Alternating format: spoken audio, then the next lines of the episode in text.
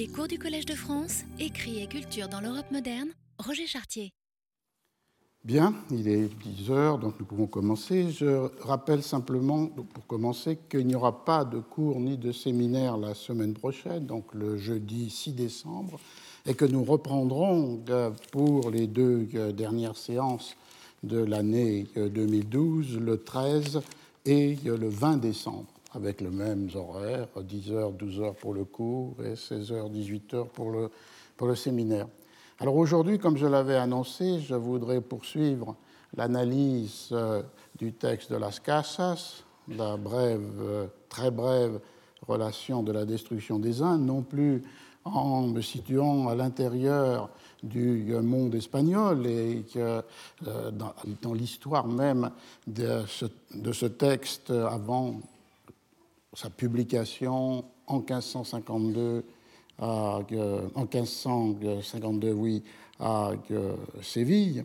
euh, au milieu des huit traités que Las Casas fait imprimer au même moment qu'à Séville, mais en écho avec le thème général du, euh, du, séminaire, c'est-à-dire du, du, cours, c'est-à-dire comment on passe d'un texte écrit par un auteur à des livres lus par des lecteurs, et dans ce cas-là, avec une attention particulière pour la traduction qui va permettre euh, une circulation européenne du texte de Las Casas, et d'autre part en écho aussi avec le thème du séminaire, c'est-à-dire euh, suivre des euh, textes qui ont franchi les frontières, franchi les barrières des langues et sont devenus présents dans une sorte de conscience euh, européenne, et dans ce cas-là aussi euh, américaine, de manière euh, extrêmement forte. Donc l'idée d'aujourd'hui, c'est de suivre les traductions du texte de Las Casas, la Brevissima Relación, à différents moments et dans différents contextes, puisqu'à chaque fois, le contexte de la traduction et les modalités mêmes de la traduction peuvent ouvrir à des significations euh, non nécessairement prévues par Las Casas lors de la rédaction puis lors de la publication de son, de son texte. Les deux premières traductions sont des années 1578-1579. 1578, c'est une traduction en néerlandais, en hollandais, sans lieu et euh, anonyme, et euh, le titre euh, d'En Spiegel, Le miroir des tyrannies espagnoles commises dans les Indes occidentales. Et l'année suivante, à Anvers, est publiée une traduction en français par euh, un protestant flamand qui a pour nom Jacques de Migrode. Je vais écrire de temps en temps des noms au tableau puisque on me l'a demandé. Effectivement, c'est parfois difficile de les transcrire à partir de la parole vive. Je vais suivre donc, le, pour commencer, le titre même de cette traduction qui est tout à fait éclairant, puisque je pense d'une part qu'il est très important d'analyser comme premier paratexte, premier préliminaire, la page de titre, qui est très dense pour chaque euh, édition des 16e, 17e, 18e siècles en informations, non seulement des informations objectives sur les lieux euh, et euh, les modes de publication des textes, mais aussi des informations sur le statut attribué à l'œuvre ou sur le destinataire visé par le texte. Et d'autre part, ces pages de, de titres permettent euh, une analyse plus lexicologique, c'est-à-dire euh, d'essayer de rapporter les mots qui se trouvent dans un titre ancien avec les significations qui ne sont pas nécessairement celles que nous donnons à ces mots dans la langue des XVIe et XVIIe siècles. Le titre, je vais le donner en entier, le titre de la traduction qui euh, euh, s'éloigne évidemment, on va le voir, tout en gardant des éléments du titre euh, espagnol, de Brevissima Relación de la Destrucción de las Indias, est Tyrannie et cruauté des Espagnols, perpétrée est-Inde occidentale, qu'on dit le Nouveau Monde, brièvement décrite en langue castillane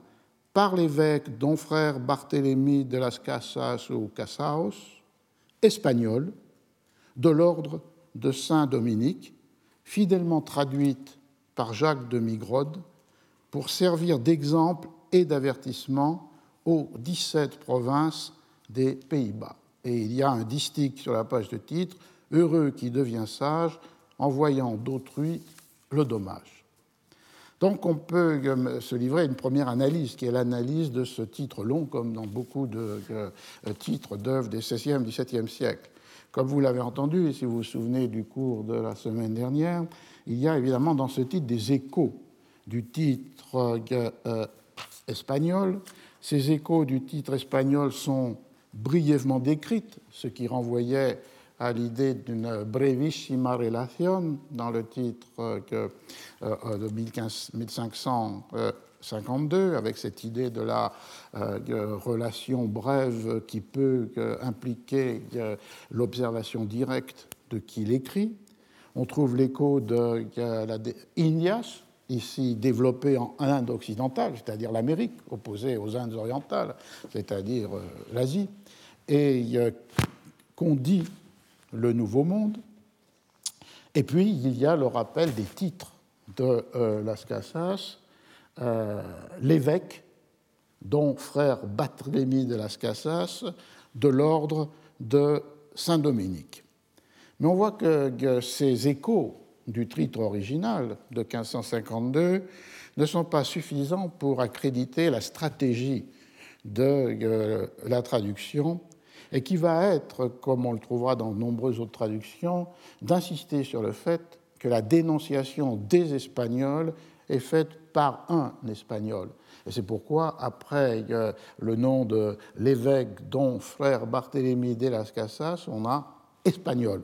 Et l'insistance est répétée, rappelant que le livre a été publié en langue castillane, et a, euh, en changeant aussi les premiers mots du titre qui rentrent dans la même stratégie, puisqu'il s'agit des tyrannies et cruautés des Espagnols.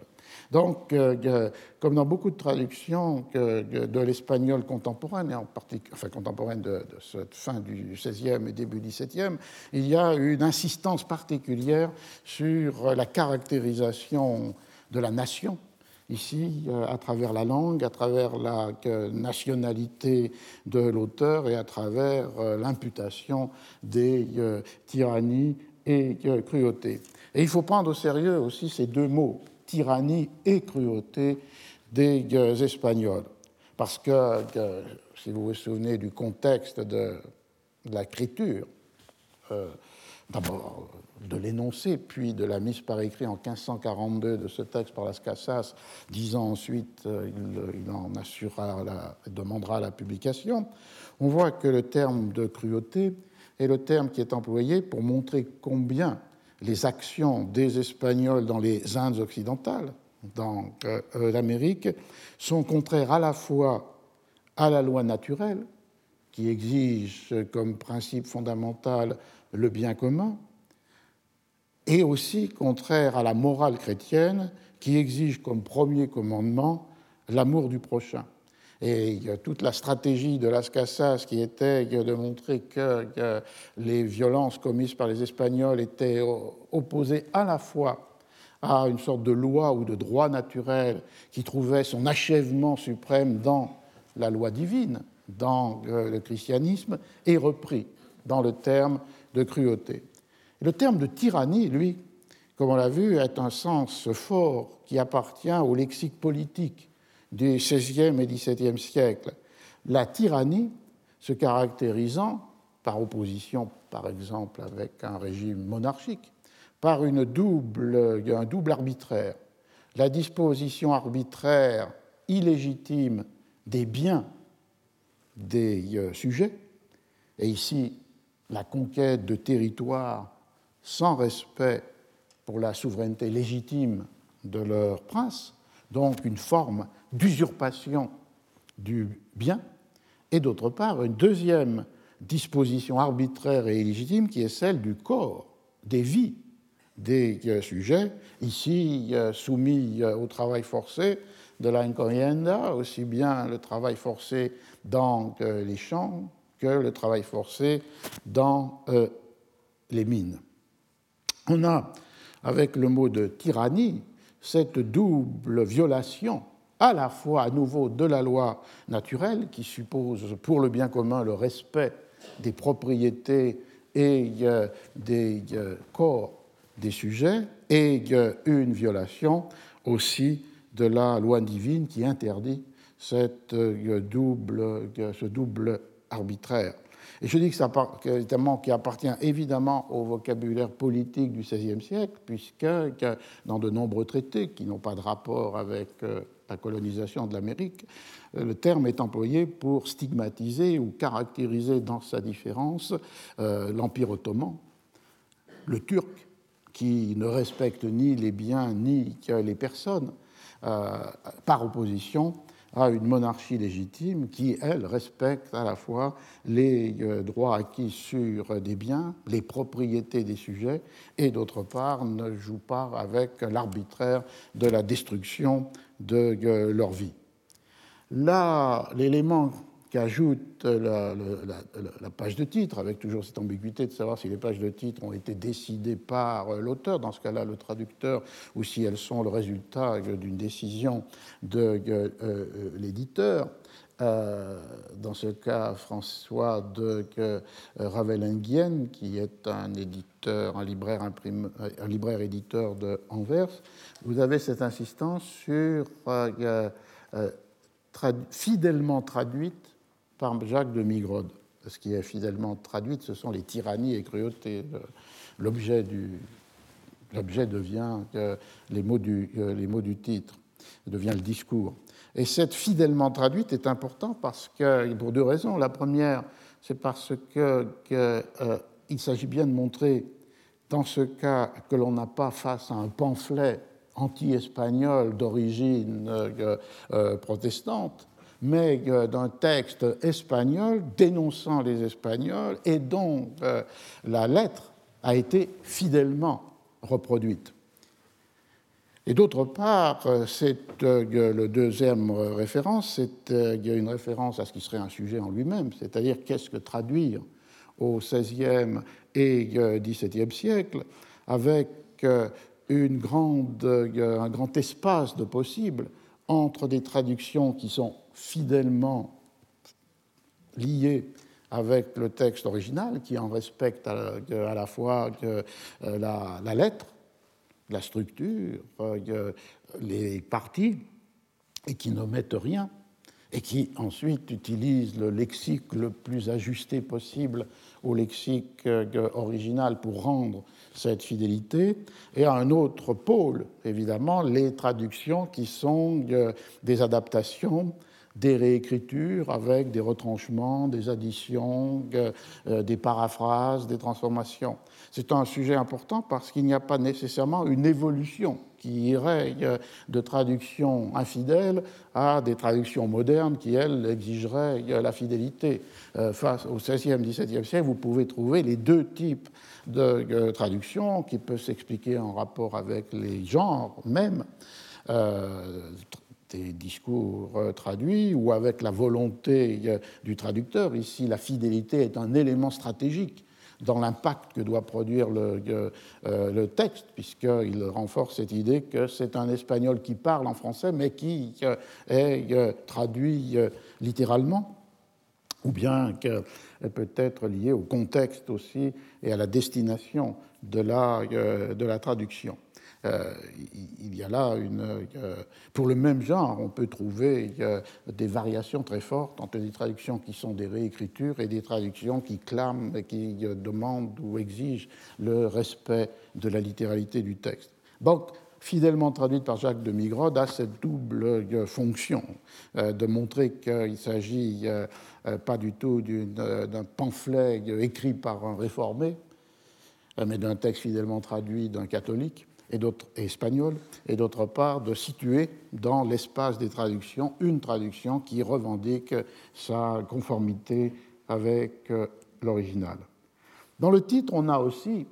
la définition du statut du registre de discours du livre qui va être lu, pour servir d'exemple et d'avertissement aux 17 provinces des Pays-Bas. Je vous rappelle qu'en 1579, sept de ces 17 provinces avaient fondé l'Union d'Utrecht, qui était une manière de se soustraire à la souveraineté du roi espagnol. Et donc le contexte de la publication de Las Casas en français par un flamand, qui d'ailleurs dit qu'il avait écrit une première traduction euh, en langue flamande, mais que pour que le texte puisse circuler plus amplement, il l'avait euh, traduit euh, en français,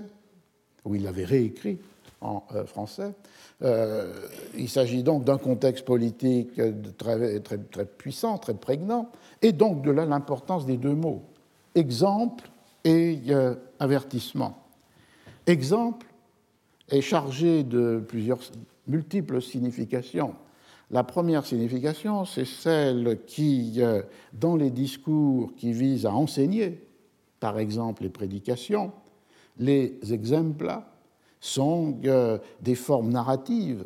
historiées, qui euh, à la fois illustrent et fondent la leçon morale qui doit être tirée de l'écoute ou de la lecture du texte. On est devant une tradition de longue durée, tradition euh, euh, médiévale, où euh, la rhétorique d'un sermon est de commencer avec un exorde qui donne la thématique, ensuite d'utiliser un exemplum ou une série d'exemples pour en déduire une morale que ces histoires illustrent. Et c'est un, un, procédé, évidemment, qui lie l'exemple particulier avec la morale universelle ou la règle ou le précepte qui ne vaut pas seulement pour euh, les euh, sermons. Euh, pour une autre raison, j'ai relu récemment Le Prince de Machiavel et on voit très clairement que la structure du Prince de Machiavel, c'est d'utiliser de multiples exemples venus soit de l'Antiquité grecque et romaine, soit des temps contemporains, pour établir des règles qui sont à la fois déduites de ces exemples et que ces exemples illustrent. Et la relation est euh, donc pas seulement dans le discours de prédication religieuse, mais elle est aussi dans euh, le discours d'une euh, politique qui est fondée sur le cas, la leçon, l'exemple. De là, la deuxième sens qui arrive dans ce terme d'exemple, c'est implicitement une conception selon laquelle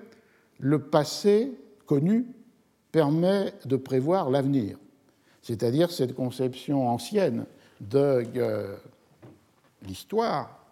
l'histoire au sens de ce qui est advenu,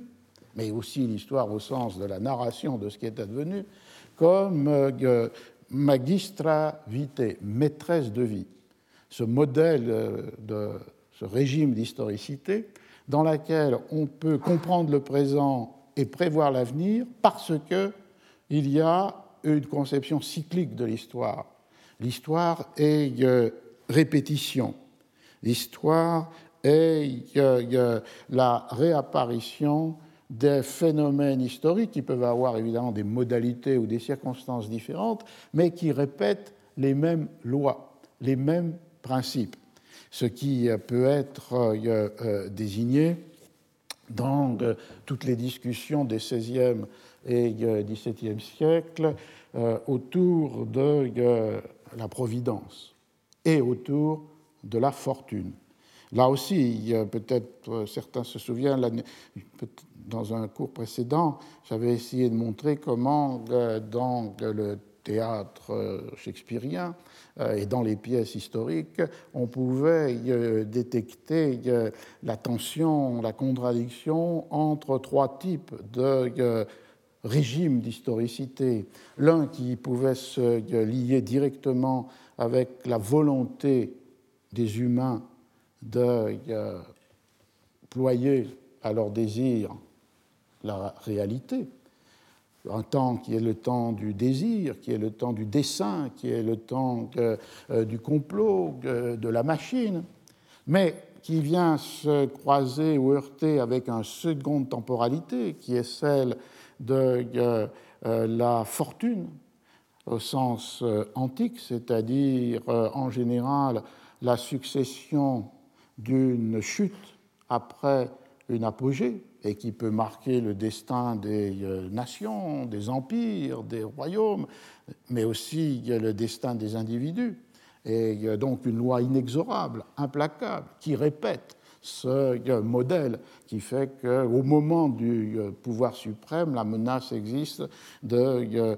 la, la, chute la plus effroyable. Et puis, une troisième temporalité, qui serait la temporalité proprement chrétienne, qui est celle de la volonté divine, toujours euh, indéchiffrable, mais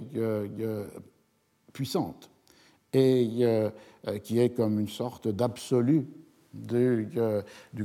la décision sur euh, le cours des événements. Et cette volonté de Dieu, elle ne peut être aperçue que par certains élus à des moments particuliers, par exemple l'inspiration prophétique. Donc, ces trois temporalités sont euh, croisées, euh, heurtées, euh, articulées. Celle des désirs des hommes, celle des rythmes de la fortune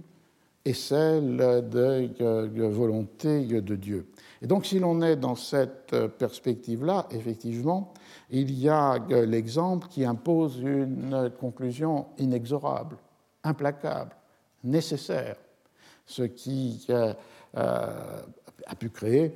les tensions autour des deux régimes de temporalité que j'évoquais, c'est-à-dire celui du modèle de la fortune, avec euh, la roue de la fortune qui monte et puis qui euh,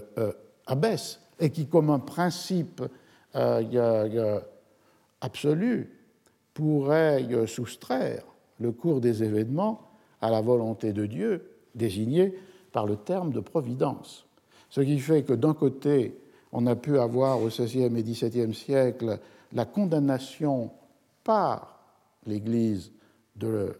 la conception et du mot de fortune. Lorsqu'en 1583 Montaigne arrive à Rome, il a dans ses bagages plusieurs livres, dont le sien, qui a été publié l'année précédente, le premier tome des essais. Les livres, comme il est normal à Rome, sont confisqués pour un examen par euh, le Saint-Office. Et euh, lorsqu'on lui rend, la une des critiques qui est adressée au texte de Montaigne, c'est l'emploi du terme de fortune.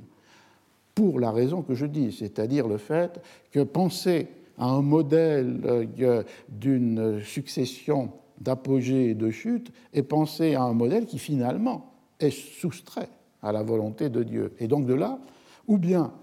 c'est l'alternative, de substituer providence divine à fortune, ou bien d'assimiler les, deux, euh, les deux notions et de considérer que la fortune n'est rien d'autre que, l'expression de la volonté de Dieu et à partir de ce moment-là échappe à un modèle unique. La fortune devient pour les humains l'aléa, la circonstance, l'inattendu, l'incompréhensible, mais elle est réintégrée dans le, la perspective et la perception d'une volonté absolue de, de Dieu. Alors, si on s'en tient à exemple, il y aurait comme un inéluctable qui, lié à euh, une répétition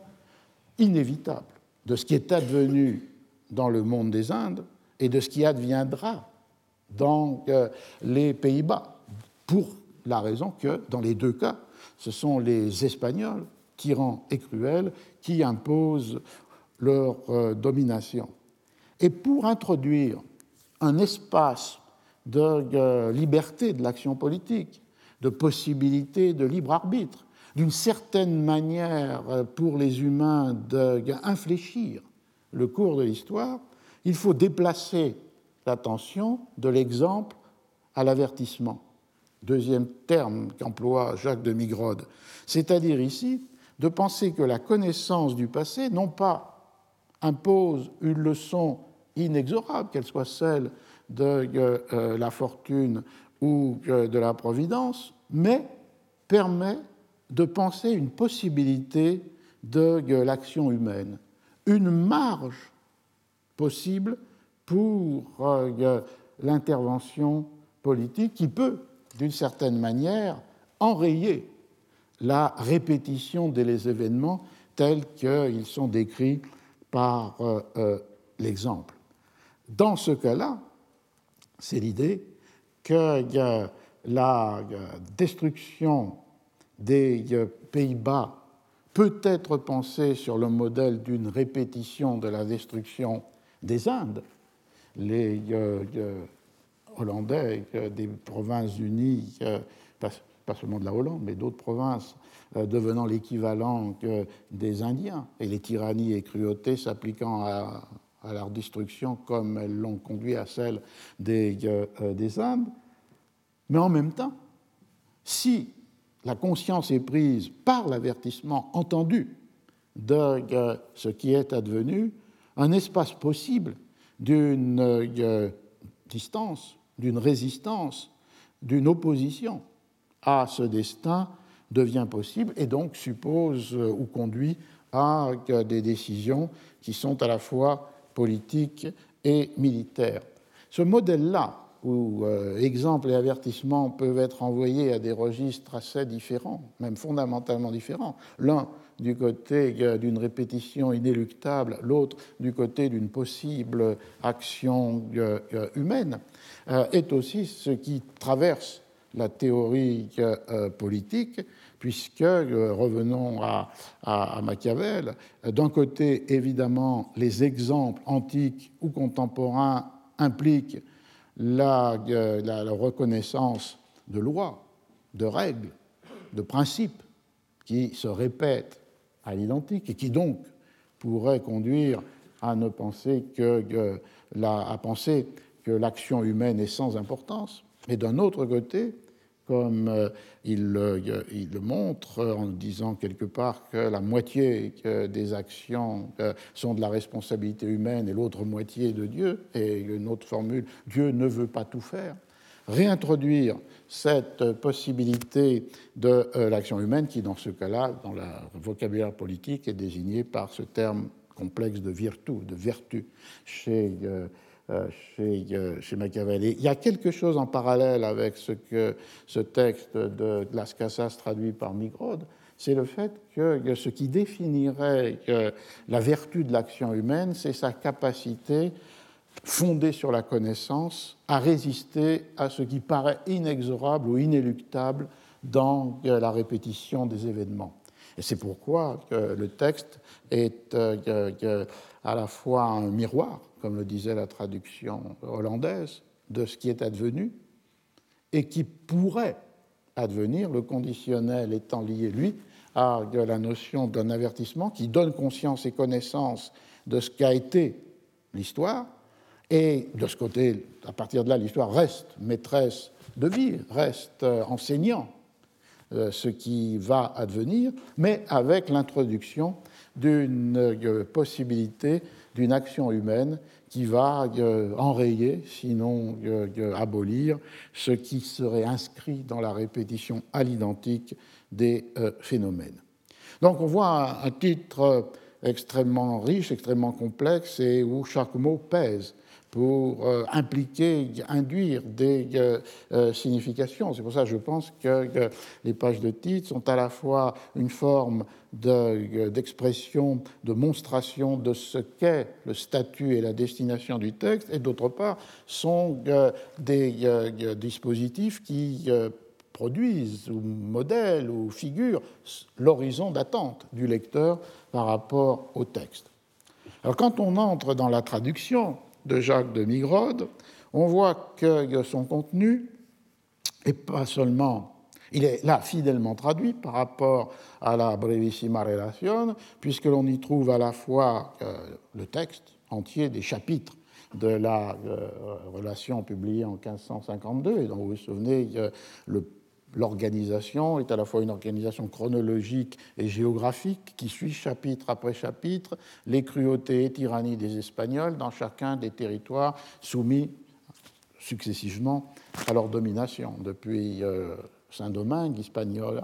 jusqu'au euh, Mexique et euh, au Pérou. Et il traduit aussi que ce texte qui est donné en appendice euh, par Las Casas et qui était un fragment d'une relation, euh, là aussi euh, par un témoin, qui euh, décrivait les cruautés euh, commises par les Espagnols dans la Nueva Granada, c'est-à-dire cette zone autour de Bogota et de euh, la Colombie, qui a été imprimée séparément, sans doute parce que Las Casas n'avait pas le texte au moment où il a achevé la rédaction de sa Brevissima Relación, et il le donne en appendice, mais cet appendice est intégré dans le traité lui-même, et on le trouve dans la traduction de Jacques de Migrode. Mais à, ce texte, qui est le texte de la Brevissima Relation Plus, ce fragment d'un euh, auteur anonyme conquistador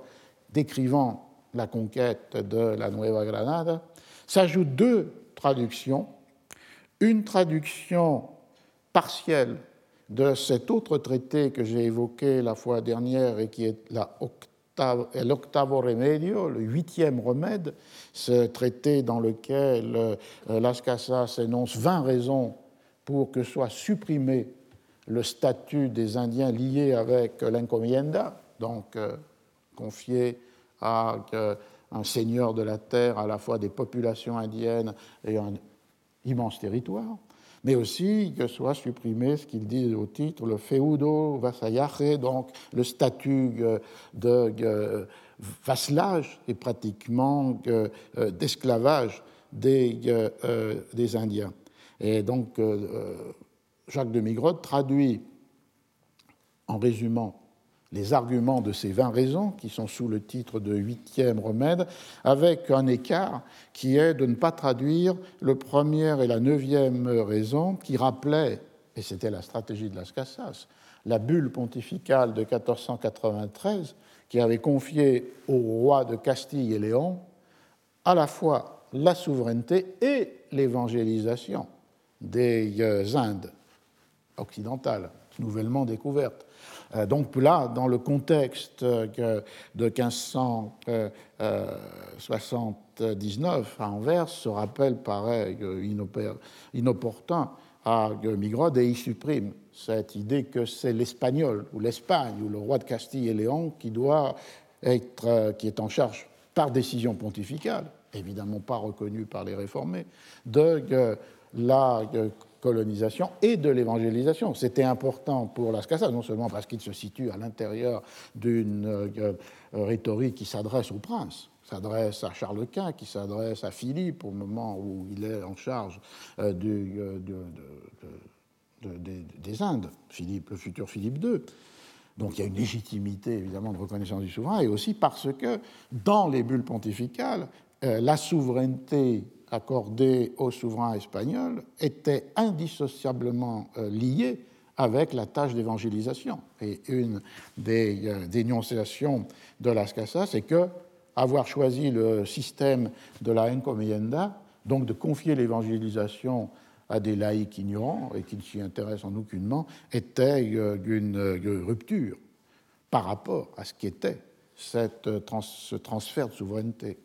accordé par le, par le pape. Et le deuxième euh, fragment euh, que traduit à l'intérieur de la traduction française de la relation Jacques de Migrode, c'est un résumé, un sommaire de la dispute entre Las Casas et Sepulveda en 1550. Vous vous souvenez, les deux argumentations euh, opposées sur et la légitimité des guerres faites aux Indiens et la légitimité de la réduction en esclavage. Le texte euh, important euh, dans cette euh, traduction, c'est évidemment le texte de l'avertissement au lecteur, qui est une production originale de Jacques de Migrode. Il reprend évidemment dans la traduction, comme je l'ai montré la fois dernière, l'adresse de l'argument du présent sommaire de Las Casas, mais il ajoute cette, euh, un avertissement intitulé Au lecteur. Et la première phrase donne d'emblée la difficulté, vous comprendrez pourquoi j'ai insisté sur cette tension qui peut exister entre euh, l'inexorable soit de la fortune, soit de la providence, et d'autre part l'espace euh, créé pour la responsabilité, le libre arbitre l'action humaine. La première phrase de Jacques de Migrode est Les jugements de Dieu sont des abîmes auxquels n'est en la puissance des hommes, non pas des anges, de pénétrer, euh, ni celle des anges, de pénétrer. Donc on a des euh, jugements de Dieu impénétrables à la compréhension des humains, et du coup, ce jugement de Dieu impénétrable est celui qui a fait que, vous verrez en ce discours, lecteur, tant de millions d'hommes mis à mort. Et il reprend plus loin que euh, dans, euh,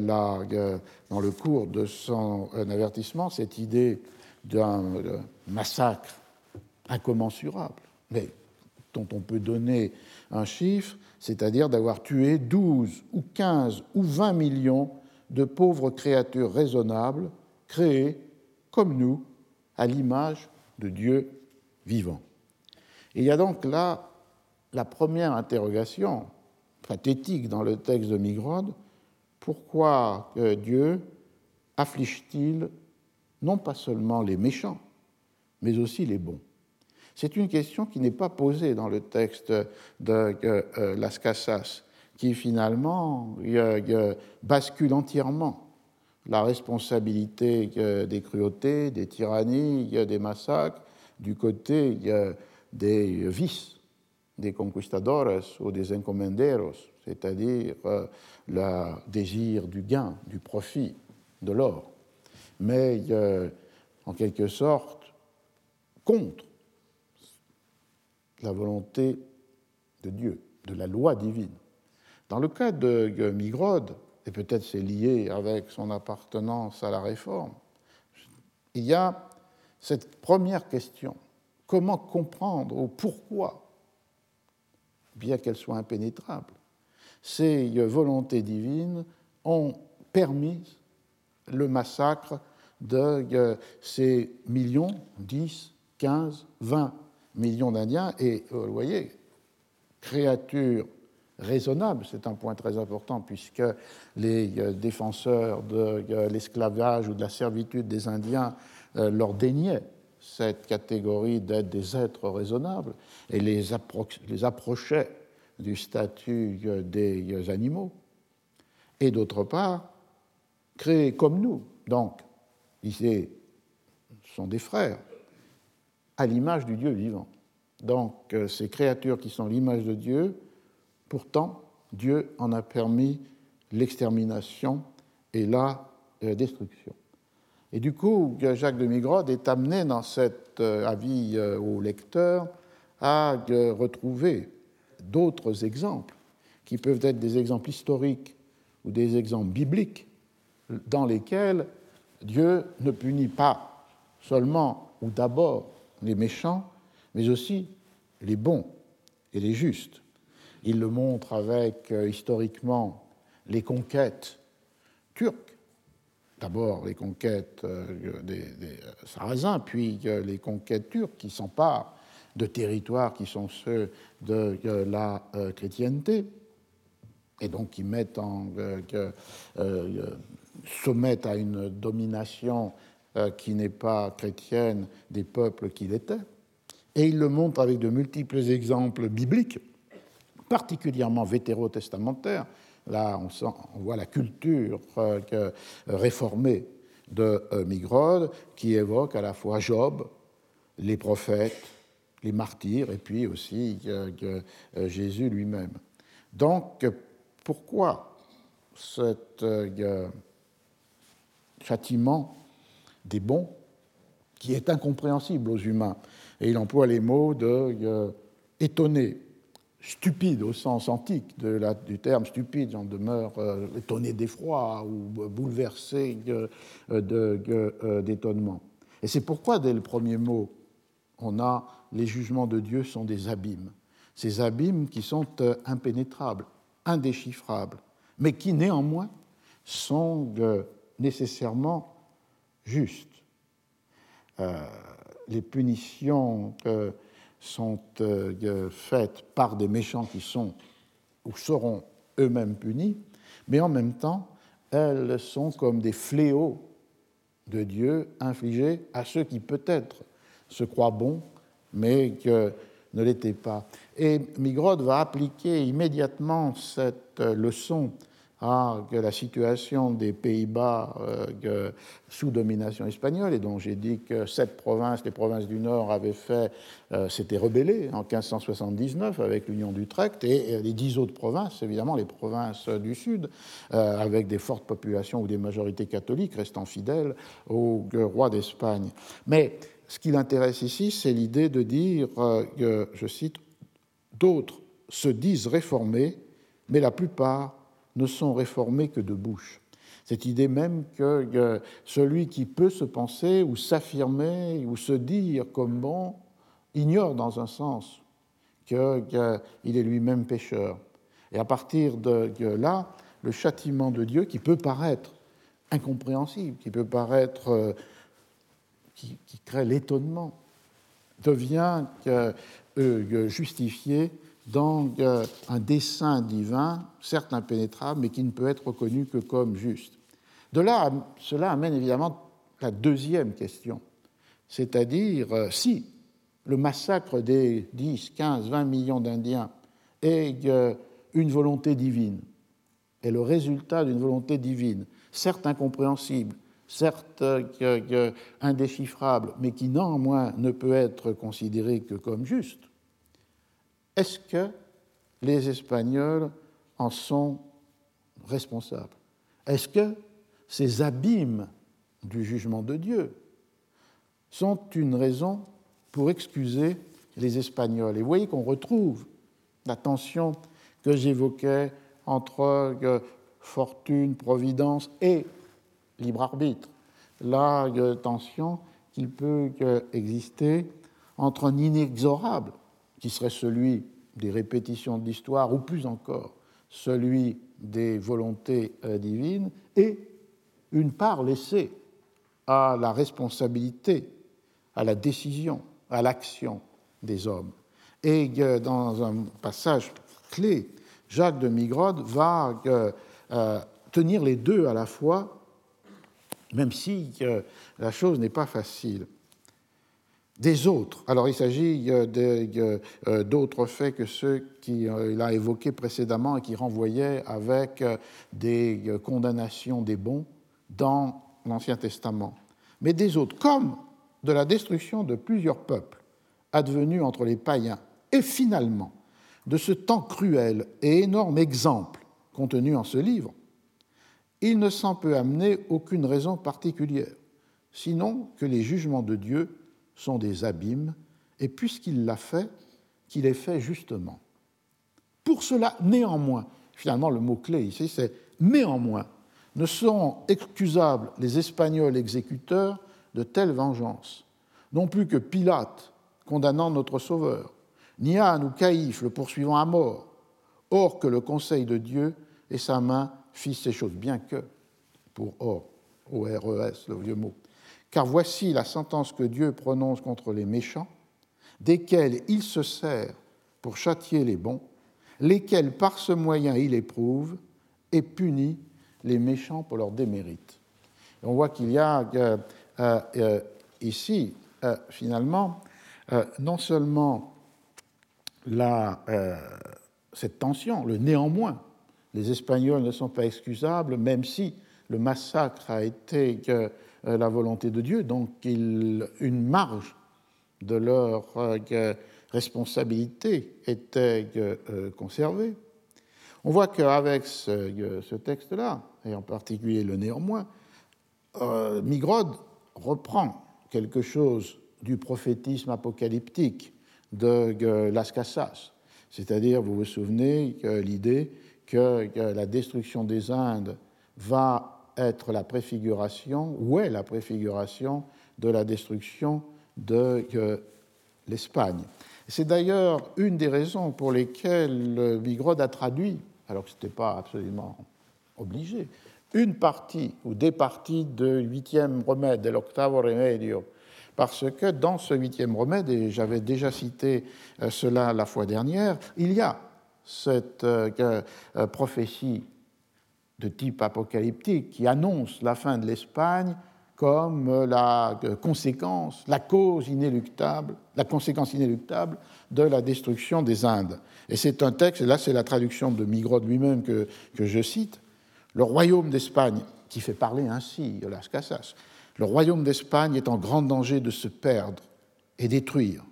d'être dérobé, oppressé, désolé par autres nations étrangères, et nommément par les Turcs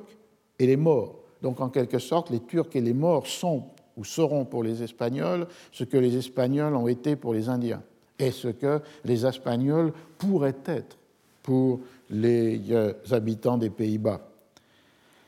Parce que Dieu, qui est très juste, véritable et souverain roi de tout l'univers, est fort courroucé par les grandes offenses et péchés que ceux d'Espagne ont commis par toutes les Indes, en affligeant, opprimant, tyrannisant, dérobant et tuant tant et de tels gens, sans raison ni justice, et en dépeuplant en si peu de temps un tel et si grand pays. Toutes les gens duquel avaient des âmes raisonnables et étaient créés et formés à l'image et semblance de la très haute Trinité, et étant vassaux de Dieu, rachetés de son sang précieux et qui tient compte et ne s'oublie point d'un seul d'eux. Vous voyez que dans la traduction, il y a des, des échos, puisque ici la formule qui est au lecteur se retrouve dans la traduction de ce passage du huitième remède avec ces hommes qui étaient formés à euh, l'image de Dieu et qui étaient dotés d'âmes raisonnables, donc des êtres humains, des frères des euh, euh, chrétiens et de toute l'humanité. Et donc c'est la, raison de cette traduction du parti du huitième remède, c'est d'inscrire la perspective qui est celle de la traduction dans la perspective de l'apocalypse apocalyptique de, de Las Casas, l'idée que si les méchants sont des fléaux de Dieu, et donc d'une manière impénétrable exercent une forme de justice, ils sont à leur tour l'objet de son courroux ou de euh, son euh, euh, châtiment, et donc du coup sont promis à la destruction et à la, et à la ruine. Je pense qu'il y a là des échos d'une thématique réformée dans cette idée de cette tension entre Dieu qui exige une foi absolue dans ses jugements, qui ne peuvent être que justes. C'est en quelque sorte la traduction ici du sola fide de Luther, un abandon à la volonté divine, même si elle est impénétrable et inconcevable, un absolu de la foi donnée. Et en même temps, pour autant, non pas une, euh, du coup, ce qui pourrait être euh, euh, une violation des principes moraux,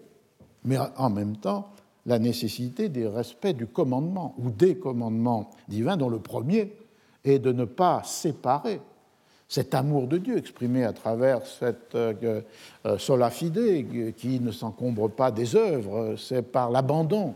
dans la foi à Dieu que se fait euh, cette acceptation de ces jugements, mais qui pour autant ne se sépare pas d'un autre amour qui est euh, l'amour du prochain, ce qui fait que les Espagnols, euh, même s'ils ont été des fléaux de Dieu, ne sont pas excusables des cruautés et tyrannies qu'ils ont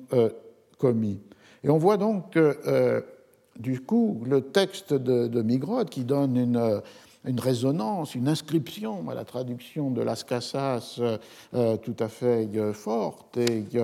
qui se, met à distance, dans un certain sens, du texte original, c'est de lier à la fois l'idée que Dieu peut châtier même les bons ou ceux qui se pensent bons, par exemple ces réformés qui ne le sont que de bouche, et d'autre part la dénonciation des crimes commis par les Espagnols. Et il avance ces deux raisons comme étant les raisons qui l'ont fait traduire le texte. Je confesse n'avoir jamais guère aimé la nation en général, la nation espagnole, à cause de leur orgueil insupportable, combien que je ne laisse de louer et aimer aucun excellent personnage qu'il y a entre eux, un thème qu'on peut retrouver, c'est-à-dire à la fois la figure de l'Espagne comme marquée par d'excellents personnages, ce qui explique pourquoi il y a à partir de 1560 de multiples traductions dans toutes les langues, à la fois des textes de théorie politique comme ceux de Guevara et des formes nouvelles de la fiction. Euh, roman de chevalerie, roman pastoral, Don Quichotte de la Manche, euh, et antérieurement roman picaresque. Donc une Espagne admirée, imitée, appropriée, et en même temps une Espagne de crainte, stigmatisée, en particulier avec cette idée qu'on retrouvera dans le contexte anglais de l'orgueil insupportable des Espagnols. Mais que je ne laisse de louer et aimer aucun excellent personnage qui entre. Mais Dieu sait que la haine ne me fait écrire ces choses, vu même que l'auteur de ce livre, Las Casas, qui était espagnol de nation, en écrit beaucoup plus âprement que moi. On retrouve la stratégie du titre. Le texte a d'autant plus de force qu'il est écrit par un espagnol catholique et membre de l'Église, ordre des dominicains et évêque, évêque de Chiapas. Mais deux raisons m'ont fait mettre en avant cette préface, laquelle j'adresse à toutes les provinces du Pays-Bas, toutes les provinces, c'est-à-dire pas seulement les sept provinces qui ont formé l'Union d'Utrecht, mais les 17 provinces, comme le disait le titre. L'une, afin que tous se réveillent de leur sommeil et qu'ils commencent à penser au jugement de Dieu pour se retirer de leur vice. Ce qui veut dire à la fois s'adresser aux catholiques pour qu'ils deviennent réformés et s'adresser à ceux qui se disent réformés pour qu'ils deviennent authentiquement réformés. Donc le texte a une fonction interne en quelque sorte, à l'intérieur de la scission qui est en train de s'opérer dans les Pays-Bas espagnols. L'autre, afin qu'ils considèrent de plus près à quel ennemi ils ont affaire et qu'ils voient dépeint comme en un tableau quel sera leur état quand par leur nonchalance, querelle, division et partialité, ils auront ouvert la porte à un tel ennemi et ce qu'ils en doivent attendre. C'est-à-dire ici, d'un côté, l'appel à la réforme des croyances, des mœurs, se retirer des vices, qui serait faire basculer la totalité des Pays-Bas dans la religion chrétienne de la réforme, mais aussi la connaissance de l'ennemi, qui, elle, se traduit en termes immédiatement de politique et non pas en termes de foi, puisque ce qui peut être la porte ouverte à ces cruautés et tyrannies des Espagnols, ce sont les querelles, divisions, partialités, c'est-à-dire l'opposition entre protestants et catholiques, ou le fait que, les dix provinces du Sud n'en sont pas entrées dans euh, la rébellion des sept provinces du, euh, du Nord. On voit donc qu'il y a une répétition ici de la tension qu'on pourrait dire presque théologique euh, entre les volontés cachées de Dieu qui appellent à se réformer et d'autre part euh, les marges laissées à une action qui doit, dans ce cas-là, être une action où sont euh, non séparées les, la conversion religieuse à la vraie foi et l'alliance euh, politique de toutes les provinces unies contre le souverain espagnol. La conclusion de la préface de cet avertissement répète cette thématique, c'est-à-dire l'avertissement contre la discorde des provinces et euh, la tentation que peuvent avoir les provinces du Sud de se lier aux Espagnols et donc de s'opposer aux euh, rebelles du Nord parce que, évidemment, elles sont et demeurent euh, catholiques. Et du coup, on voit comment s'opère à la fin du texte le déplacement de la prophétie de Las Casas. La destruction des Indes n'est pas, ou pas seulement, la préfiguration, l'annonce, la prophétie de la destruction de l'Espagne, soumise aux infidèles, mais elle est euh, la préfiguration possible, mais pas nécessaire, de la destruction des Pays-Bas. Je lis quasi les, dernières, les dernières lignes de, de l'avertissement au lecteur. La haine a lieu au cœur de plusieurs, et, qui est le plus étrange, encore il s'en trouve en ces pays qui ont senti par-ci devant les outrages manifestes des Espagnols, lesquels, comme s'ils avaient perdu toute mémoire, sont tout près de s'accorder avec eux, ainsi qu'il leur semble, avec la ruine de leurs confédérés, mais en vérité avec la destruction générale du pays, c'est-à-dire ces provinces du Sud catholiques, alliées ou conservant la souveraineté espagnole, en fait vont détruire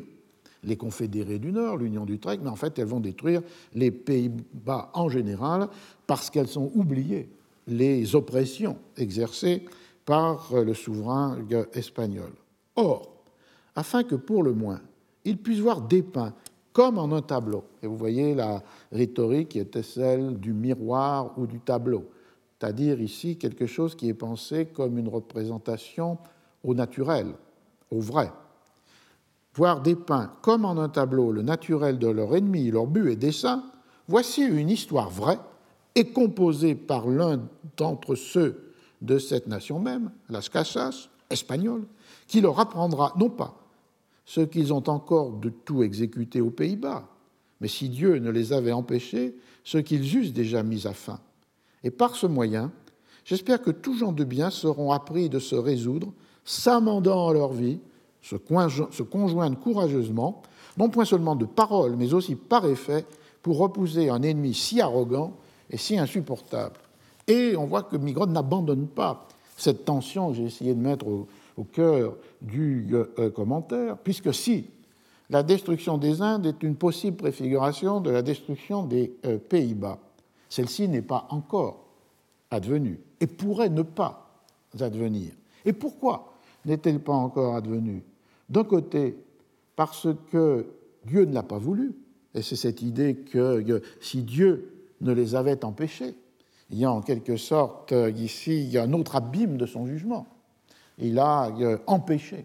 la répression et la destruction de la rébellion. Il a arrêté le cours des choses qui ne répètent pas jusqu'à ce moment ce qui est advenu dans les Indes occidentales, mais en même temps, il y a, Dieu ne veut pas tout, je cite à nouveau Machiavel, et la responsabilité des hommes est entière pour faire que ce que Dieu a suspendu, empêché, soit écarté, et comment, à nouveau, par ce double mouvement qui est tout le sens donné par Migrod au texte de Las Casas, non seulement parce qu'il fait connaître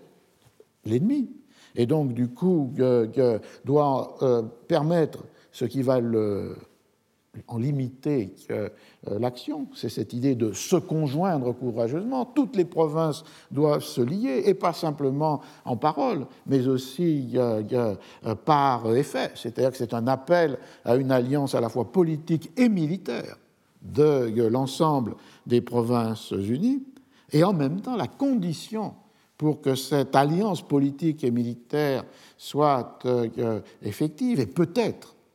peut-être, puisse être euh, perçue euh, comme un élément qui va maintenir la volonté de Dieu de ne pas détruire les Pays-Bas, c'est l'idée de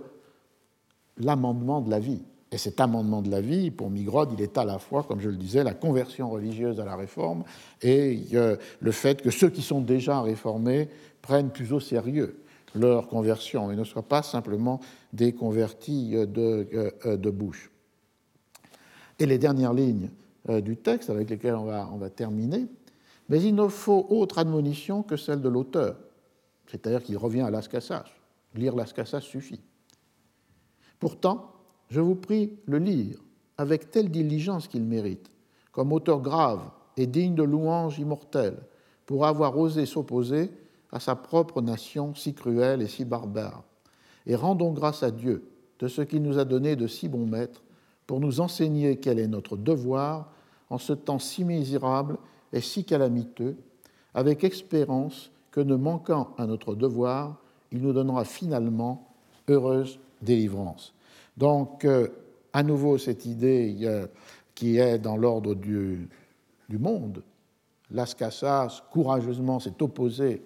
à ceux de sa nation et donc nous donne, donne la leçon de ce qu'il faut faire. Courage, se conjoindre courageusement, s'opposer, se rébeller, comme l'ont fait les sept provinces dans l'Union euh, euh, d'Utrecht, en même temps dévoiler ce que sont les ressorts des cruautés et tyrannies des euh, Espagnols. Donc on a là que dans ces temps misérables et calamiteux, comme dit le texte, une leçon qui se traduit en pratique, en politique, en action. Et en même temps, la dernière phrase, qui est de rendre grâce à Dieu, retrouve ce qui est évidemment ce fondement de croyance de la réforme protestante, euh, l'idée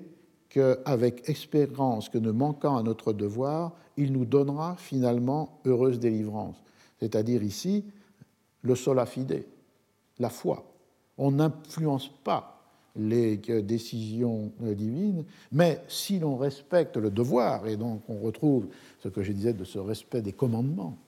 de l'éthique, de la morale chrétienne, si le devoir est euh, respecté, il est offert à Dieu comme euh, une forme d'expression de cette foi absolue, de cette euh, foi seule qui doit lier le chrétien avec son Dieu. Et donc, du coup, permet non pas de prévoir, non pas de déduire l'espérance, mais en quelque sorte comme un don fait à Dieu, une attente, une espérance que finalement il donnera heureuse délivrance. Je pense que, pour terminer, que cette première euh, partie, puisque dans la seconde heure nous irons ailleurs, c'est-à-dire en Angleterre euh, euh, et dans les traductions dans d'autres pays et d'autres langues de Las Casas, que, le, cœur, même pas toujours bien perçu, je pense, du texte de Migrod, cette réappropriation de Las Casas, elle est inséparable, bien sûr, du contexte politique de 1579 dans les Pays-Bas, elle est inséparable de la théologie réformée et qu'elle est euh, liée dans la manière de penser sans la résoudre, la tension, la contradiction entre l'absolu d'une volonté, celle de Dieu, et l'espace nécessaire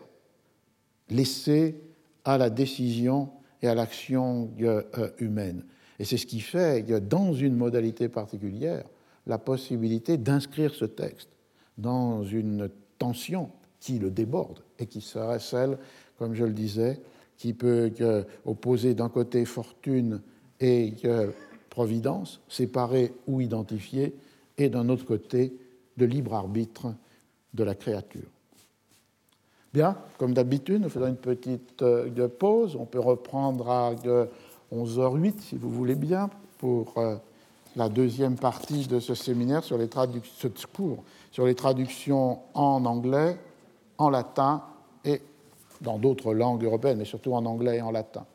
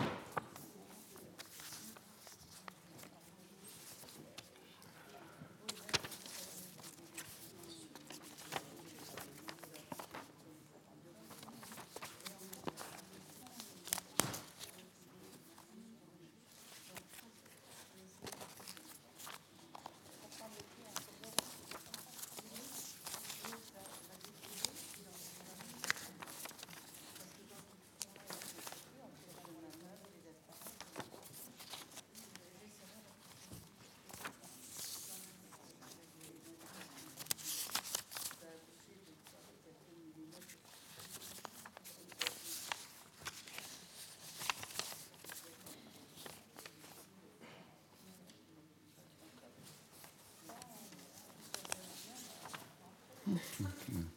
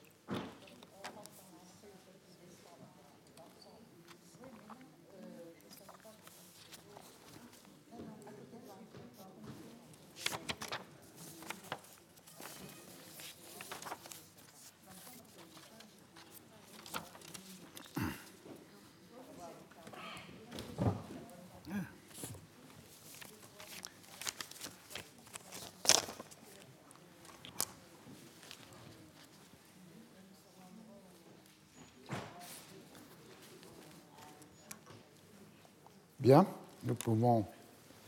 reprendre. Donc, euh, le deuxième temps de cette histoire nous mène euh, à Londres avec la traduction anglaise de 1583 du texte de Las Casas. Une traduction qui est faite euh, à partir de la traduction française, autre très classique des traductions dans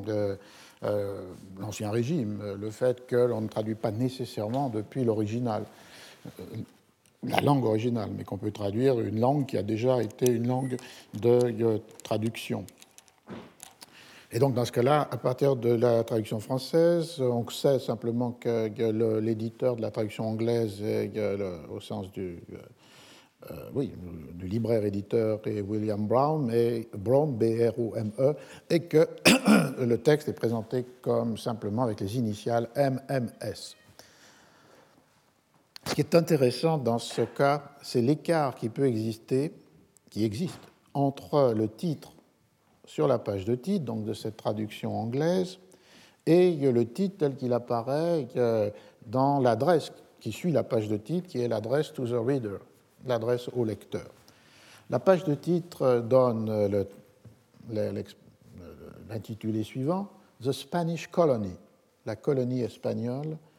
or brief chronicle of the acts and gestures of the Spaniards in the West Indies, ou brève chronique des actions et des comportements, des actes et des gestes des Espagnols dans les Indes occidentales appelées the New World, appelées le Nouveau Monde, for the space of 40 uh, years. Et on trouve donc là, euh, là, sur cette page de titre, D'abord l'idée d'un titre original, La colonie espagnole, The Spanish Colony, euh, comme si un thème finalement qui engloberait la totalité de ces conquêtes et de ces colonisations sous une catégorie unique, la colonie espagnole. Un écho de Brevissima Relación avec Brief Chronicle, une brève chronique, mais là a disparu le terme de destruction qui était dans le texte espagnol, substitué par acte et geste, acts and gestes, et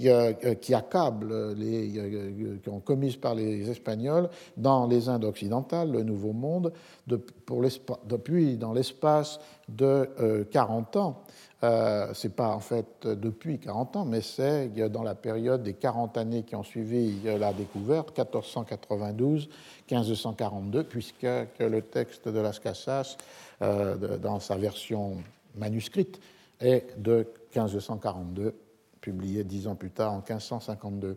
Et on retrouve dans le titre anglais la même rhétorique ou la même stratégie que dans le titre de Jacques de Migrode, d'insister sur le fait qu'il s'agit bien d'un texte espagnol condamnant l'Espagne. Written in the Castilian tongue, écrit dans la langue castillane, par Reverend Bishop Bartholomew de las Casas au Casaus, par le révérend évêque Bartholomew de las Casas au Casaus, comme étaient les deux noms sur la page de titre de 1552, a friar of the Order of Saint Dominic, un membre, un frère de l'ordre des euh, dominicains. Il y a donc une, euh, stratégie de titre qui reprend plus ou moins avec cette invention de The Spanish Colony, le titre de euh, Migrode. En même temps, lorsque l'on va sur euh, ce qui suit, c'est-à-dire euh, le début de l'adresse to the reader, au lecteur, on voit que, que le titre de 1569 est repris encore plus littéralement. Spanish Cruelties and Tyrannies, les cruautés et tyrannies espagnoles perpétrées dans les Indes occidentales que l'on appelle communément le New Found World, le, euh, nouveau monde. Euh, et euh, dans cette, on reprend après évidemment tous les titres de Las Casas qui accréditent son discours parce qu'il est espagnol, parce qu'il est homme d'église. Et traduction de ce qu'était la fin du titre de Migrobe euh, pour servir as president au sens de précédent, un warning, avertissement, to the 12 provinces. Et là, il y a sûrement une faute typographique, puisqu'il s'agit bien de 17 provinces et non pas de 12 provinces of the Low Countries des euh, euh, Pays-Bas. et avec l'insistance sur faithfully translated, fidèlement traduite, et une, mais en même temps une, erreur sur le nom même du traducteur qui devient James euh, Elgrod dans, cette, euh, dans ce titre de la première page de l'avis au euh, lecteur. La préface de Migrod est traduite absolument fidèlement, et on voit la première phrase qui est celle qui a initié mon commentaire. Les jugements de Dieu sont si profonds que la sagesse de l'homme, et pas même le pouvoir des anges, est capable euh, d'entrer de, dans leur profondeur. God's judgments are so profound as man's wisdom, no not the power of angels, is able to enter into their depths. Les abîmes de Migrode euh, n'ont pas trouvé une traduction littérale, mais ont été trouvés à travers l'idée de jugement profound et la profondeur, the depth de ces euh, euh, jugements. Et on trouve la même structure de livre avec la traduction des extraits qu'avait choisi Migrode du huitième remède et le résumé de la disputation, de la controverse entre Las Casas et Sepulveda. Alors quel est le contexte et la signification en Angleterre en 1583 de cette euh, euh, traduction? Elle ne peut pas être séparée de, euh, évidemment, ce qu'a été en 1588 un fait fondamental, la tentative d'invasion de l'Angleterre par l'invincible Armada, qui pourtant, malgré son invincibilité, a été vaincue. Et avant l'expédition de l'Armada et après, il y a une floraison de présence anglaise, dans, euh, de présence espagnole dans le monde anglais, à la fois avec la multiplication des pamphlets, des libelles ou des traités qui portent sur l'Espagne. Et euh, comme j'avais essayé de le montrer, mais alors il y a longtemps, puisque c'était dans les premiers euh, cours consacrés euh, à la pièce perdue de Shakespeare, Cardenio, une présence théâtrale de l'anglais, qui vit, de l'espagnol, qui vise dans un certain sens à désamorcer les craintes, les effrois, les terreurs que crée la puissance espagnole et cette menace, certes écartée avec la déroute de l'invincible Armada en 1588, mais qui néanmoins reste euh, omniprésente. Euh, une petite recherche que j'ai faite, qu'on peut faire, c'est de, de, regarder euh, dans le corpus des textes anglais du XVIe siècle, par exemple entre 1560 et 1600, ceux qui, dans le titre, c'est un moyen de recherche, portent le mot de Spaniards, qui était le mot plus habituel que Spanish pour désigner les Espagnols. Et on trouve euh, une douzaine euh, d'éditions entre 1560 et 1600 qui euh, renvoient à cette dénonciation, cette crainte, cette condamnation de l'espagnol. Avant l'Armada, en 1582, on trouve par exemple un discours véritable de l'attentat contre le prince de Nassau, c'est-à-dire Guillaume d'Orange, et ici, la tentative est qualifiée de vile and devilish, diabolique. Une, tentative euh, considérée comme diabolique, qui est importante, puisque, évidemment, l'idée euh, de la monarchie très catholique inversée en une idée euh, d'un État diabolique par ses actes et gestes est un thème de fond de, cette dénonciation, et ici le fait d'avoir commandité un attentat contre le leader des euh, Provinces-Unies. Ou en 1583, un texte intéressant, euh, euh, une histoire tragique, a tragical history, des troubles et des guerres civiles dans les Pays-Bas, traduit du français, et avec cette phrase qui est pratiquement les mots de euh, la traduction de Migrod,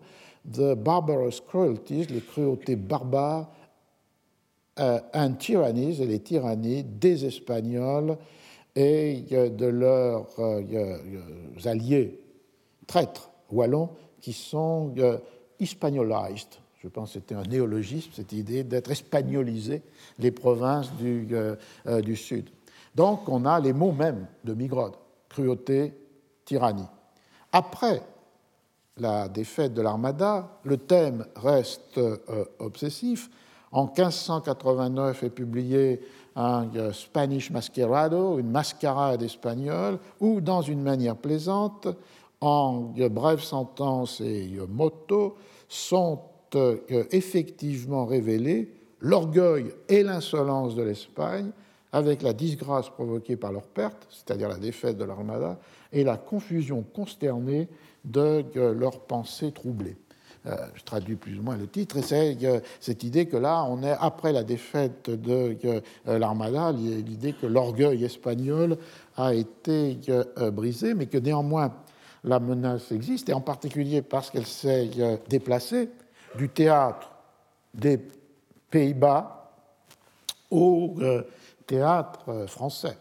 avec les guerres de religion, qui, comme on le sait, sont un thème très important d'inspiration pour les dramaturges, mais sont aussi un thème de publication de pamphlets. Par exemple, en 1590, The Copy of the Anti-Spaniard, la copie de l'anti-espagnol, made at Paris, faite à Paris, by a Frenchman, a Catholic, et il s'agit d'un pamphlet d'Antoine Arnaud contre les visées de la Ligue, où il est prouvé que le roi d'Espagne est la seule cause des troubles en France. C'est une même stratégie que la stratégie d'appropriation de Las Casas, c'est de faire dénoncer les euh, euh, tentatives du roi d'Espagne par un Français, mais un Français catholique, Antoine Arnaud, lié au euh, conflit entre les bons Français, le tiers parti et les, et les ligueurs inspirés par les Espagnols. En 1591, on trouve un autre pamphlet qui a pour titre euh, dérisoire Une autre figue pour l'espagnol, où les esprits espagnols, où sont représentés au vrai, lively portrait, les actions condamnables, les meurtres misérables et les monstrueux massacres de l'espagnol maudit, The Cursed Spaniard,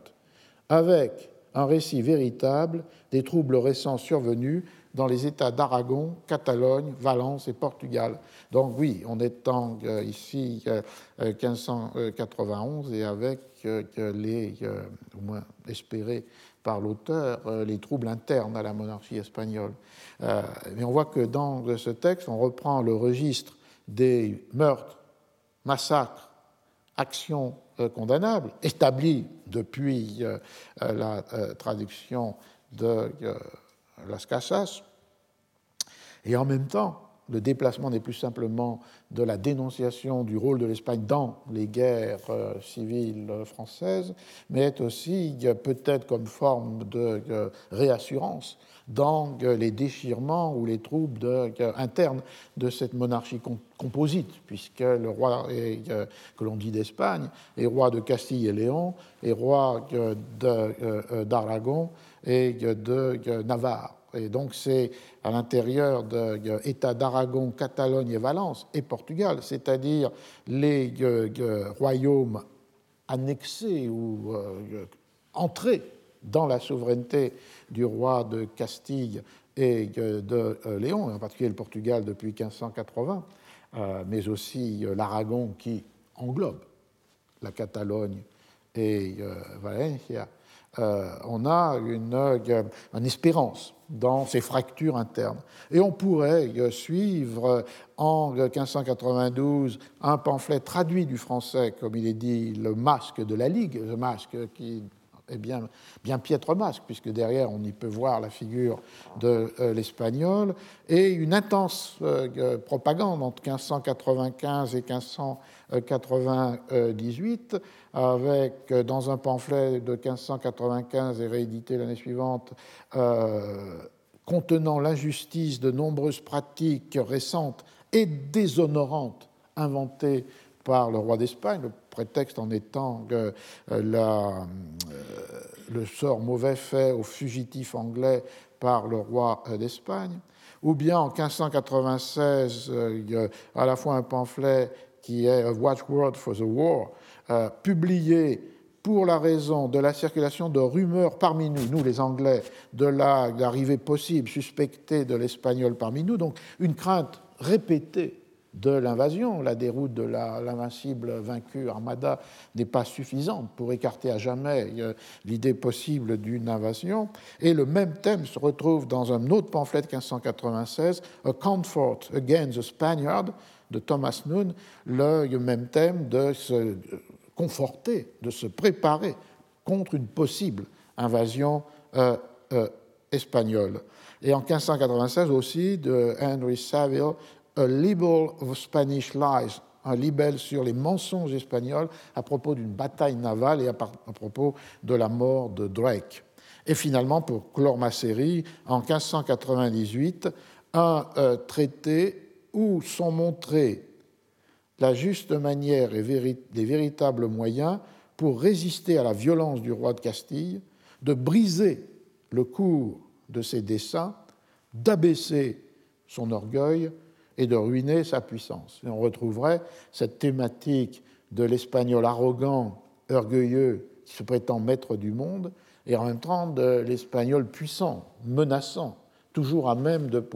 de lancer une opération d'invasion de euh, euh, l'Angleterre contre laquelle il faut se préparer et par rapport à laquelle on peut espérer que de l'intérieur, la monarchie composite espagnole connaîtra des fissures. Ce dernier pamphlet est intéressant parce qu'il est attribué à un pèlerin espagnol, toujours la même stratégie, d'énoncer l'Espagne par des Espagnols. Il est traduit du français, qui a déplacé la scène euh, des Provinces-Unies à, euh, aux guerres civiles françaises, et il est englished, anglicisé par la traduction. En parallèle avec cette thématique euh, qui donne sens à la euh, traduction en anglais de euh, Las Casas, on trouverait évidemment ce qui était la, le contrepoint et les présences espagnoles sur les scènes anglaises. Je veux juste rappeler deux traits qui peuvent euh, expliquer cette idée d'un euh, contrepoint. Le premier forme de contrepoint c'est de désamorcer la crainte de la puissance espagnole par la figure de l'espagnol ridicule, grotesque, bravache, fanfaron, fantasque. Et un archétype de cela est donné dans la euh, comédie de Shakespeare Peine d'amour perdu, publiée en 1598, euh, le personnage de Don Adriano de Armado, qui est effectivement un poète ridicule, un amoureux transi et un fanfaron, bravache, braggart, euh, et dont le nom n'est pas choisi par hasard par Shakespeare, Don Adriano de Armado, comme la Armada qui a été vaincue. Il y a donc une manière de contenir la crainte militaire, politique, par euh, la figuration euh, théâtrale qui montre que cet ennemi est un, ennemi euh, de, paille, que finalement il n'est pas brave, mais seulement bravache. La deuxième manière qui renvoyait à la première présence d'un thème espagnol sur la scène anglaise, c'est-à-dire la pièce, la tragédie de Thomas Kidd, The Spanish Tragedy, qui euh, date d'entre 1582 et 1592, à peu près contemporaine de la traduction de euh, Las Casas. The Spanish Tragedy est intéressante, elle imagine une, euh, une situation qui n'est pas historique, et qui est que le royaume de Portugal a été euh, maintenu mais soumis à la domination du roi d'Espagne et doit lui verser un tribut. Et il y a donc la présence d'un vice-roi, ce qui est à la fois une figure, une fiction qui n'est pas la réalité historique, puisque depuis 1580, euh, le Portugal est un des royaumes entrés dans euh, la monarchie composite. Le roi de Castille est aussi roi de, Portugal. En même temps, euh, le titre de vice-roi est porté par les administrateurs qui sont envoyés pour régler des affaires du Portugal. Mais le plus important dans cette Spanish tragedy, c'est un double élément. Un premier élément qui est euh, dans ces parties des textes élisabéthains qui ne sont pas dites, mais qui sont des dumb shows, des pantomimes, une pantomime qui est représentée devant le roi d'Espagne et euh, le euh, vice-roi de Portugal est paradoxalement une pantomime qui montre les conquêtes anglaises et de l'Espagne et du Portugal, avec trois héros anglais qui sont euh, euh, euh, représentés devant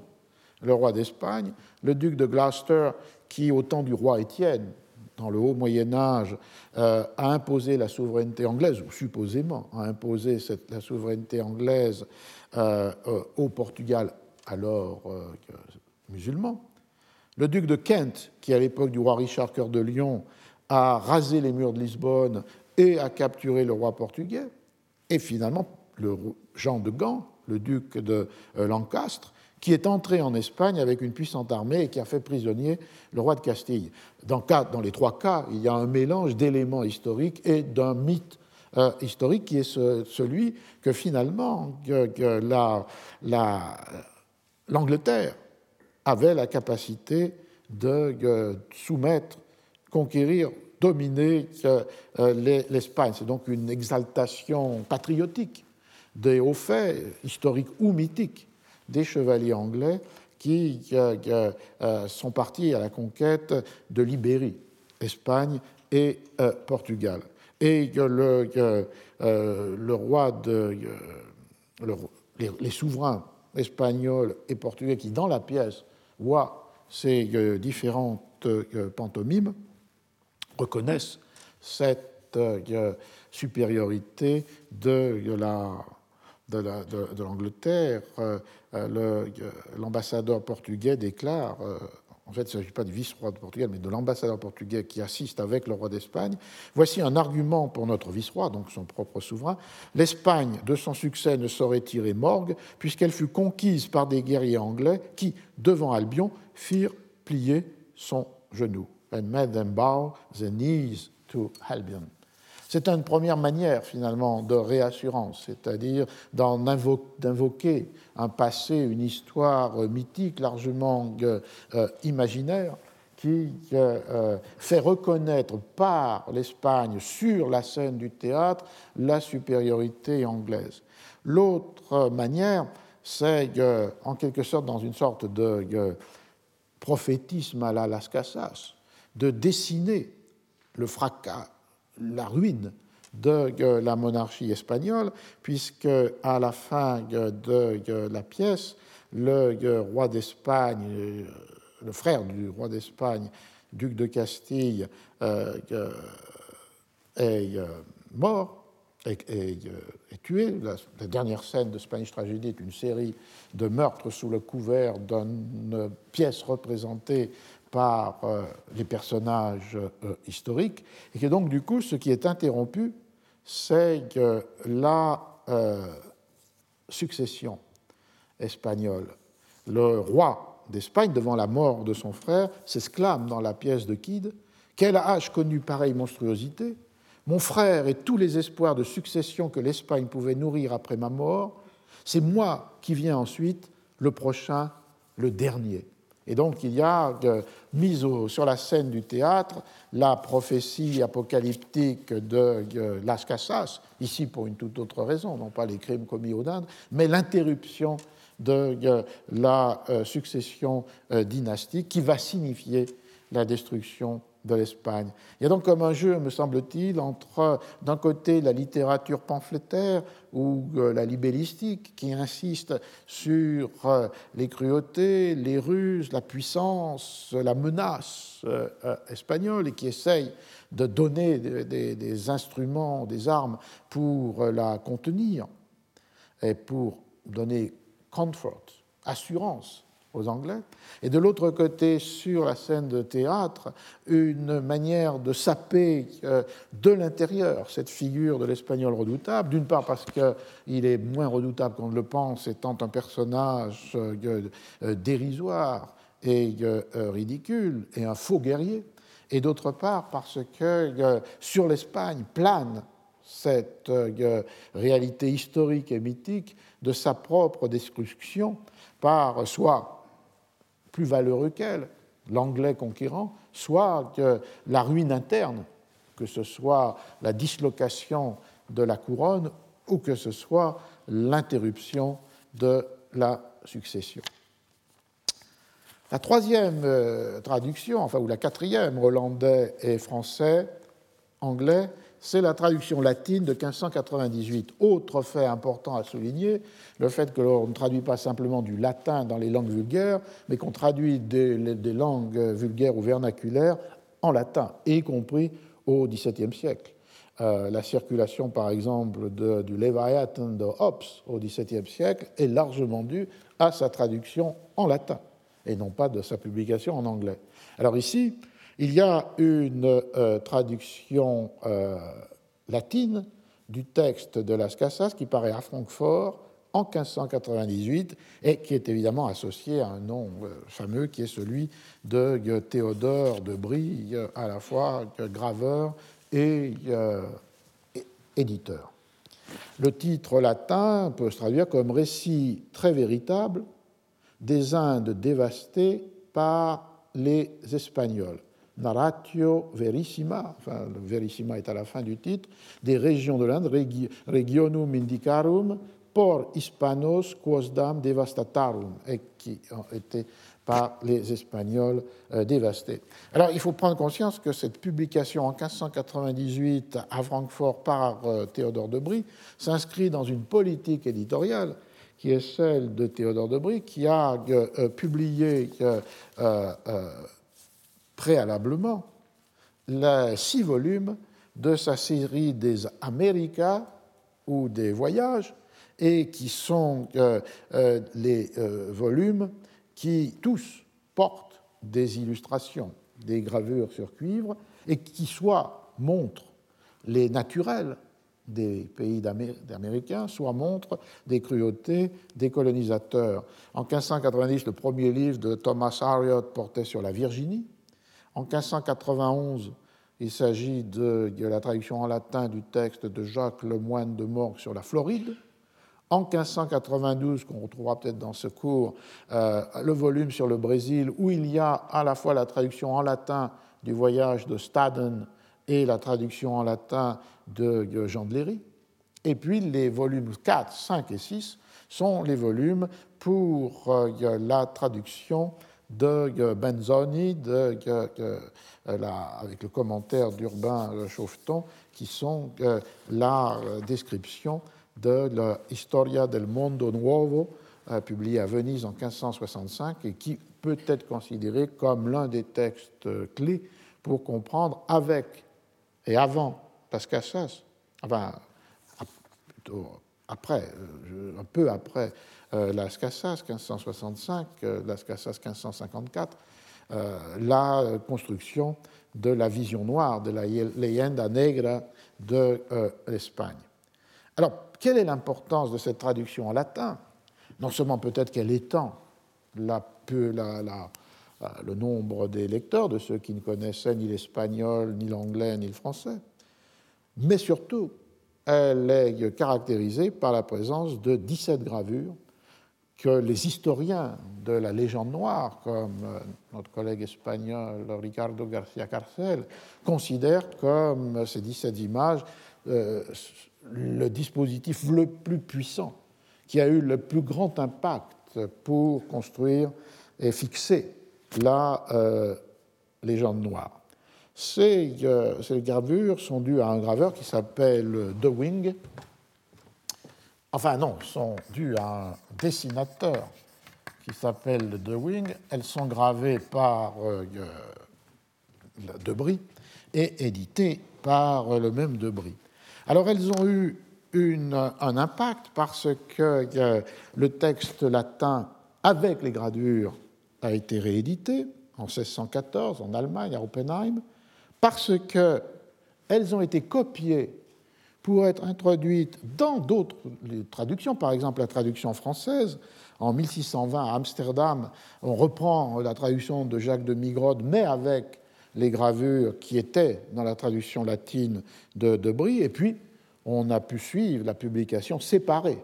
de ces images. Elles auraient un précédent qui est une série de 17 euh, aquarelles datant peut-être de, la décennie 1570 et qui accompagnait un manuscrit de la traduction française. Ces aquarelles se trouvent à la Clements Library, qui est une librairie particulièrement spécialisée sur les Americana à l'Université de Michigan à euh, Ann Arbor. Et on discute pour savoir si euh, ces euh, euh, euh, aquarelles ont été connues, améliorées par De Wing, ou si, en fait, les gravures des textes sont des copies de ces aquarelles qui seraient, dont l'auteur serait De Wing lui-même. Mais enfin, peu importe, c'est une histoire complexe et pourquoi ce, ce, manuscrit traduction française avec ses aquarelles n'a jamais euh, été publié, puisque la traduction de 1579 de Migrod ne pas, n'a pas d'illustration. Mais à partir de 98, on entre dans une séquence nouvelle de la circulation du texte de Las Casas avec les 17 gravures qui euh, euh, montrent les les cruautés et tyrannies des Espagnols. Alors quel est le contexte de la publication de euh, ce livre? Le premier contexte, c'est sans doute une volonté de réponse à un livre illustré, publié en 1587 en latin et en 1588 en français, à Anvers, par euh, Richard Verstegan, dont j'ai écrit le nom euh, au tableau, qui était un catholique et qui, dans son livre, rassemblait, je cite, c'est le titre du livre, Théâtre des cruautés des hérétiques de notre temps. Il y en a une belle édition faite par Franck Lestringant, publiée chez euh, Chandaigne. C'est-à-dire qu'il s'agit d'un euh, texte catholique qui montre, qui expose les cruautés des hérétiques, c'est-à-dire des protestants anglais français ou des Pays-Bas exercés contre, sur les martyrs catholiques. il y a des séries de, blocs, de fascicules, l'un sur les cruautés des protestants en Angleterre sous Henri VIII, au moment du passage à la Réforme, les cruautés des protestants en France, puis les cruautés des protestants aux Pays-Bas, et enfin les cruautés des protestants en Angleterre de nouveau pendant le règne d'Élisabeth. 29 euh, gravures en taille euh, douce qui sont ici euh, rassemblées et qui se situent pour le moment de leur gravure, sinon pour le moment du dessin qui les aurait inspirés, ou de l'aquarelle qui les aurait inspirés, entre la décapitation de Marie Stuart, qui est la dernière des gravures dans euh, le livre, et les préparatifs de l'invincible Armada, donc portés sans doute par euh, l'espérance de la destruction de l'Angleterre par la conquête espagnole et comme une vengeance à ce crime qui a été euh, l'exécution de Marie Stuart.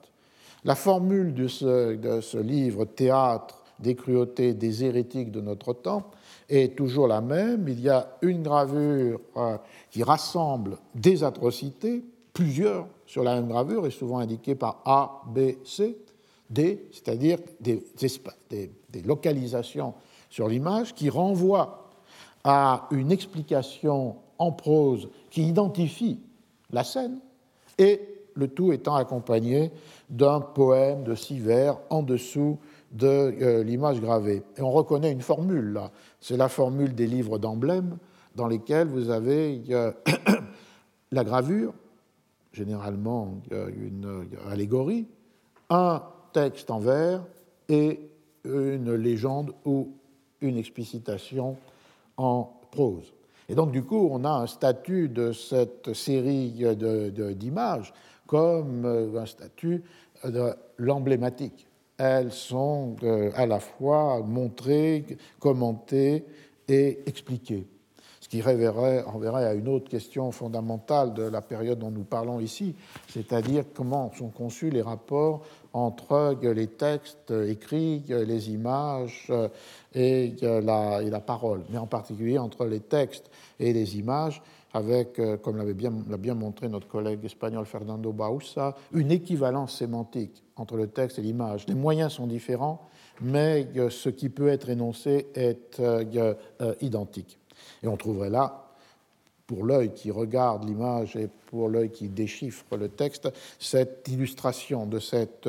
équivalence, sans doute opposée à un régime du rapport texte-image au XVIIIe siècle, lorsque justement c'est parce que l'image peut montrer ce que le texte est impuissant à dire, ou parce que le texte peut déployer ce que euh, l'image euh, ne peut euh, exhiber, qu'il y a une relation entre le texte et l'image, aussi bien dans l'encyclopédie que, dans les, que dans les romans. Donc derrière cette, ce livre, il y aurait une théorie des rapports texte-image qui est propre à ce monde des 16e, 17e siècles. Donc, les images de, de dans la traduction en latin de la Brevissima Relation sont comme une réplique à ces 29 gravures, il y en a 17 chez Debris, 29 chez Verslegan, euh,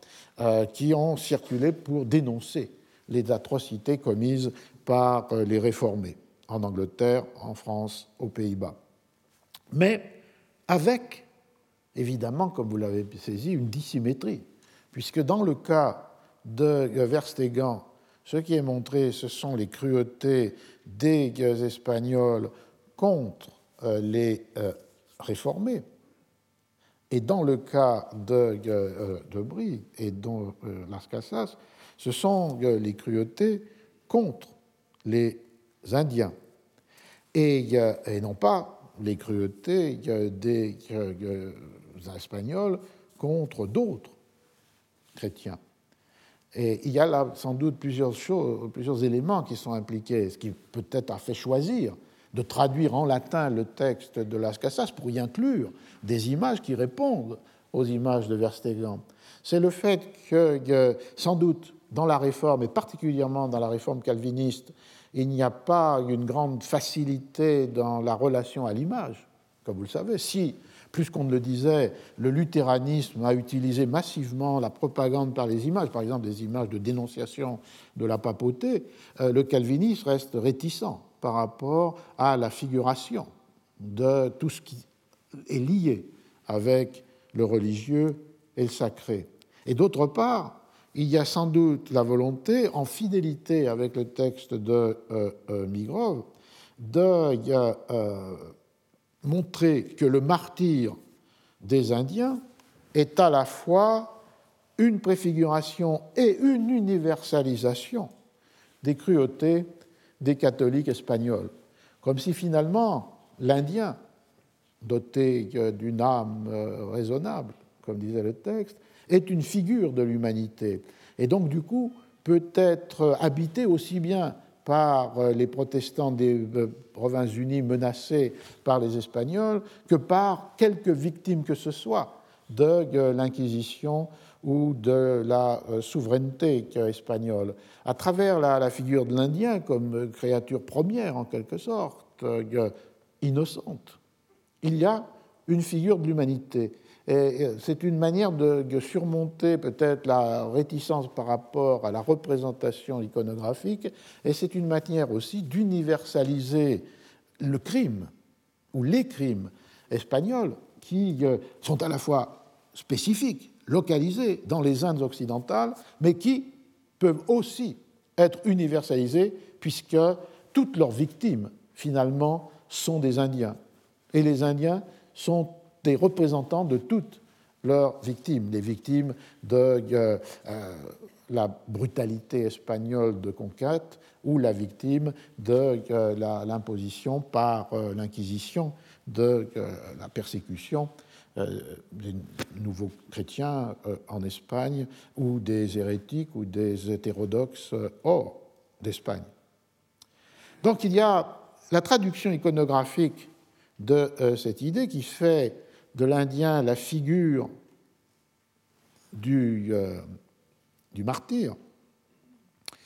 euh, est donnée par euh, toute une série d'identifications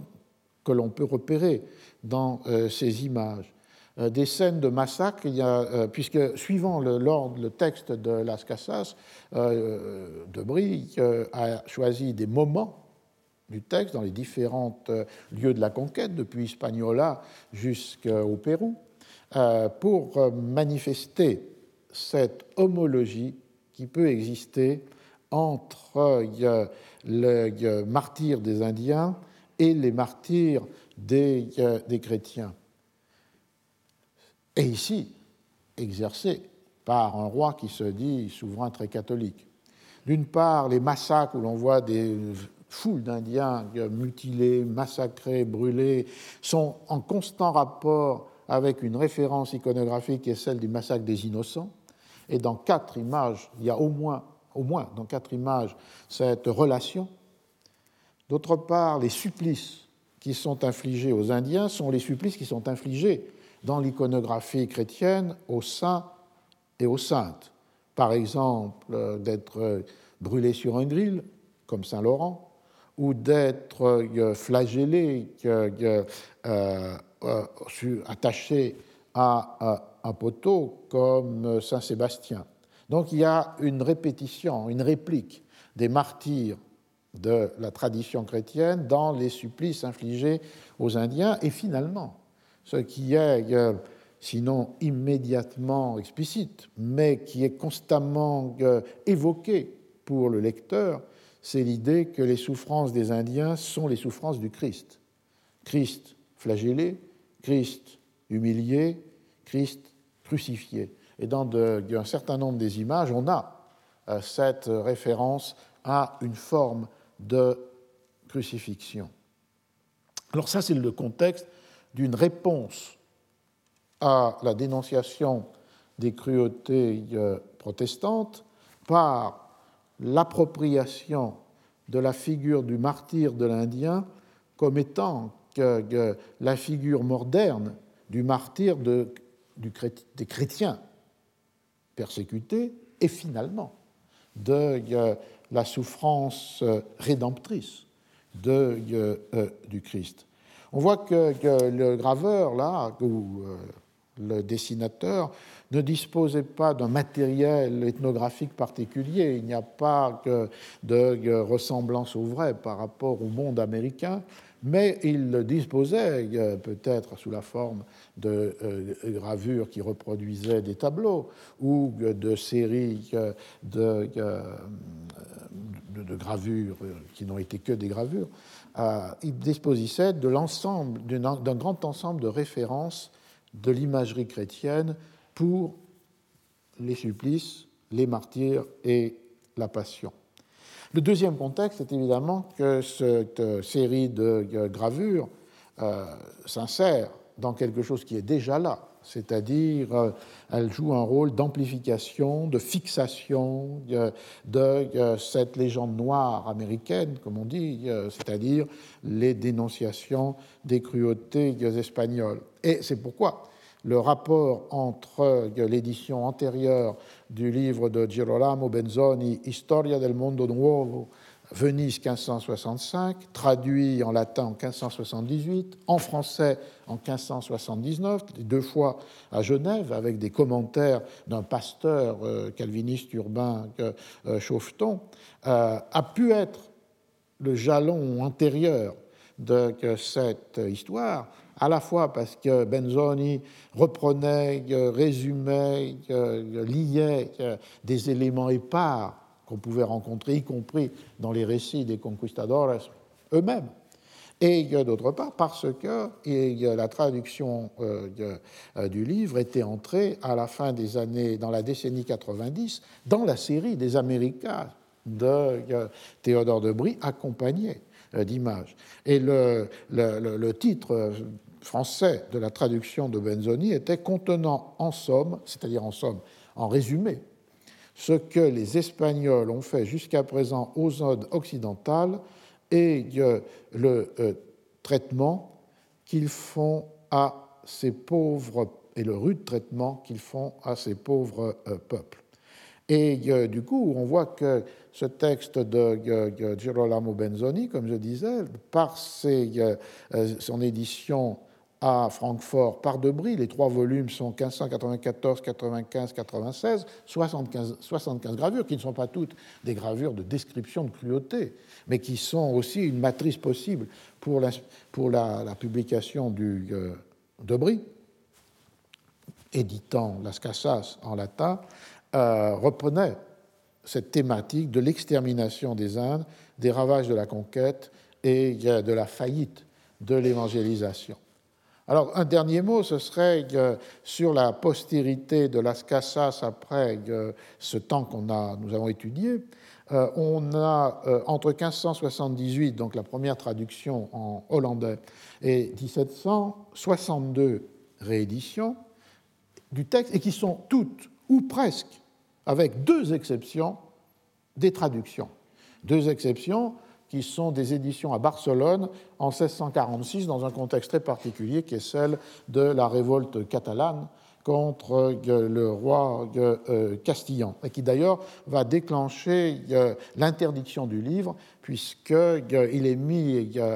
il est condamné par l'Inquisition à partir de 1659-1660. Mais de deux exceptions, restent 60 éditions qui sont en hollandais, 29, en français 13, en allemand 6, en anglais 6, en italien 3. Et ce qui est important, c'est la traduction anglaise, puisque là, il y en a un phénomène aussi qui est passionnant pour l'histoire des traductions, la retraduction. En 1656, John Phillips, euh, qui est un neveu de Milton et qui est célèbre pour avoir retraduit le Quichotte, en 1687, retraduit cette première traduction anonyme ou marquée seulement par les initiales que euh, j'évoquais. C'est important parce qu'il lui donne un nouveau titre, The Tears of the Indians, les pleurs des Indiens. Et euh, le sous-titre, ou le titre continue, Historical and True Account, une histoire vraie, par Casaus, Las Casas, and High Witness of these things. Un témoin direct qui a vu par ses yeux, eye witness, ce qui est advenu aux Indiens. Et l'idée de historical and true account reprenait l'idée qu'on n'est pas devant un pamphlet, on est devant une histoire au vrai. Et quels sont ces things qu'a vu Las Casas Des cruels massacres et carnages, cruel massacres and slaughters of above 20 millions of innocent people. Donc, le mot bien sont choisis exprès, massacre, oui, mais slaughters. Slaughters, c'était aussi pour le massacre des animaux, c'est-à-dire le carnage. Et d'autre part, above 20 millions. Les 20 millions vont fixer l'imagination sur l'étendue des, euh, peuplements. Vous vous rappelez que la traduction de Migrov disait 10, 15, 20 millions. Ici, 20 millions et de plus. Mais le chiffre de 20 millions va devenir euh, une euh, fixation. Et ces slaughters, ces carnages, commis par les Espagnols dans les îles de Hispaniola, Cuba, Jamaïque, et aussi sur le continent du Mexique, du Pérou et d'autres lieux dans les Indes occidentales. To the total destruction of these countries. C'est-à-dire, il reprend in fine le texte du premier titre, A Destruction de las Indias, et finalement le titre est une sorte de chronologie, géographie de la conquête, mais qui est en même temps le plan même du livre de euh, Las Casas, rappelé par, euh, comme je le disais, ce mot de destruction, qui reprend le terme dans, dans le titre espagnol. Euh, donc un, la retraduction par John Phillips en 1656 est importante puisque, comme vous le voyez, elle va fixer une donnée démographique, 20 millions de morts, pendant longtemps critiquée et considérée comme sans fondement, est rétabli sans doute dans une certaine réalité démographique parce que on appelle l'école de Berkeley, c'est-à-dire des historiens anthropologues qui ont euh, à partir de, sources variées, montré que l'on était sans doute peut-être au-dessus, above, de ces, euh, de ces chiffres, bien entendu autant ou plus par les épidémies que par ce qu'imputait Las Casas, c'est-à-dire le travail euh, forcé. En même temps, il y a euh, cette note, on pourrait dire, qui en appelle non seulement à la réalité historique décrite par un témoin oculaire, high witness, mais aussi avec le titre général, une manière de toucher, une sensibilité, une affectivité, The Tears of the Indians, les pleurs des Indiens, qui renvoyaient à la fois à la souffrance dans le massacre, mais aussi euh, à ce qui apparaissait, et qui est dans le texte de Las Casas, c'est-à-dire les Indiens qui commettent euh, le suicide pour éviter, pour échapper aux, euh, aux, cruautés. Alors il y a donc une première postérité de Las Casas qui sont, les, qui sont la, la, fin du XVIe et le XVIIe siècle, puisque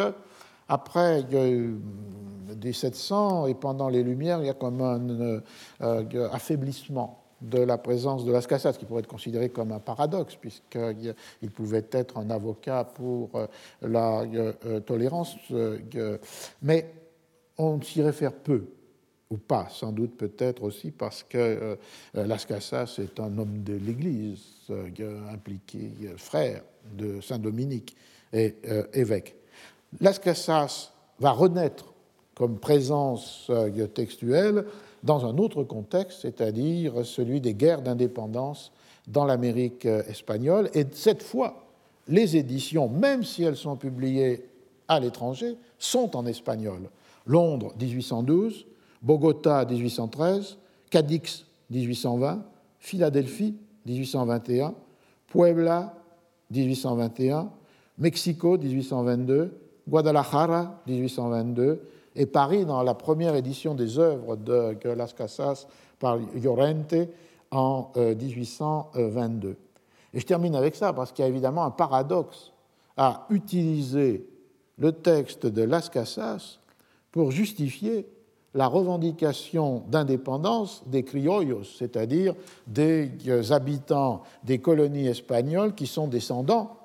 des conquistadores, c'est-à-dire descendants de ceux qui ont commis les crimes euh, que dénonce Las Casas. Et ce paradoxe est euh, euh, fondamental. Il est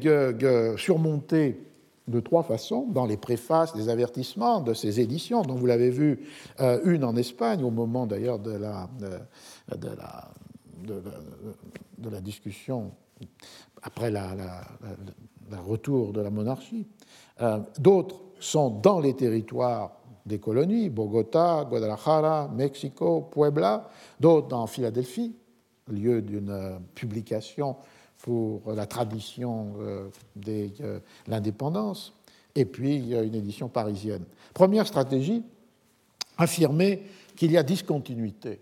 entre les criollos, entre ceux qui revendiquent leur indépendance par rapport à l'Espagne et leurs ancêtres, les euh, conquistadores, les encomenderos, dans la mesure où finalement ces colons qui euh, ont succédé, mais en rompant avec les pratiques de la euh, conquête, sont ceux qui ont souvent plaidé pour euh, des réformes du régime d'administration des Indes et s'attribuant les différentes leyes des Indias qui ont, à travers le XVIIe et XVIIIe siècle, d'une certaine manière, euh, prohibé de nouvelles conquêtes armées ou euh, euh, prolongé les Indiens, comme s'ils étaient les héritiers de Las Casas, lorsque Las Casas a plusieurs fois s'est rendu en Espagne pour obtenir les transformations de la législation avec las nuevas leyes en 1542, et puis ensuite contre, pour obtenir que ces nouvelles leyes soient effectivement respectées malgré les résistances des colons. Donc c'est d'établir, de rompre une filiation entre conquistadores encomenderos et criollos. On dit criollos pour euh, CRIO de LOS, pour ceux qui sont des habitants natifs des colonies indiennes mais descendants euh, d'Espagnols. Donc ils rompent cette transmission héréditaire pour en revendiquer une autre qui est, celui, qui est celle réformatrice, qui en ferait les acteurs d'un projet qui finalement était le projet de Las Casas. La deuxième stratégie, c'est euh, de porter l'accent sur euh, le métissage et donc de faire des créoles, des criollos, les descendants tout autant des Indiens que des Espagnols considérant qu'il y a eu une assimilation des euh, Indiens dans la population devenue euh, largement métisse et que donc ils ont hérité à la fois de ce sang et des droits bafoués, mais maintenant possiblement reconnus, des euh, Indiens. Et la troisième stratégie, c'est évidemment d'identifier les colons révoltés contre la métropole aux Hollandais qui se sont soulevés contre le roi d'Espagne. Et on voit ici, je terminerai le parcours avec cela, au terme de ce jeu d'identification, la dernière identification, si dans le texte de euh, Las Casas, et particulièrement dans la traduction de Migrod ou dans, les, euh, dans, la, dans la traduction anglaise, on a les Hollandais comme Indiens, et plus généralement les protestants comme les Indiens de ce monde, de ce côté de l'Atlantique, avec cette idée d'une universalisation possible de la figure du martyr indien comme martyr possible, mais qui peut être euh, euh, possiblement éviter aussi euh, des, ceux contre qui les Espagnols imposent une domination dans euh, euh, le monde de par de ça, comme disait Jean de Léry, le monde de par de là, c'est celui de l'Amérique, et le monde de par de ça, c'est l'Europe. On a au terme de cette trajectoire une seconde identification qui ne manque pas de paradoxe, c'est-à-dire les colons espagnols, les créoles des colonies espagnoles, comme les Hollandais de leur temps, c'est-à-dire finalement l'application du texte de euh, Las Casas en substituant à la menace qui pèse sur euh, les Pays-Bas, celle qui pèse sur euh, les colonies espagnoles si la métropole l'emporte et si la revendication d'indépendance, appuyée politiquement et militairement, n'est pas victorieuse. Et c'est comme cela, avec ces trois stratégies, l'une liée au métissage, l'autre liée au projet réformateur d'un certain nombre de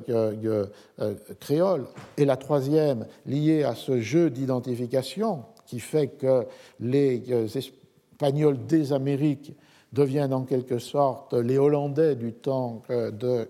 Philippe II. C'est comme cela que le discours de Las Casas a pu être enrôlé dans la perspective indépendantiste ou américaniste. Et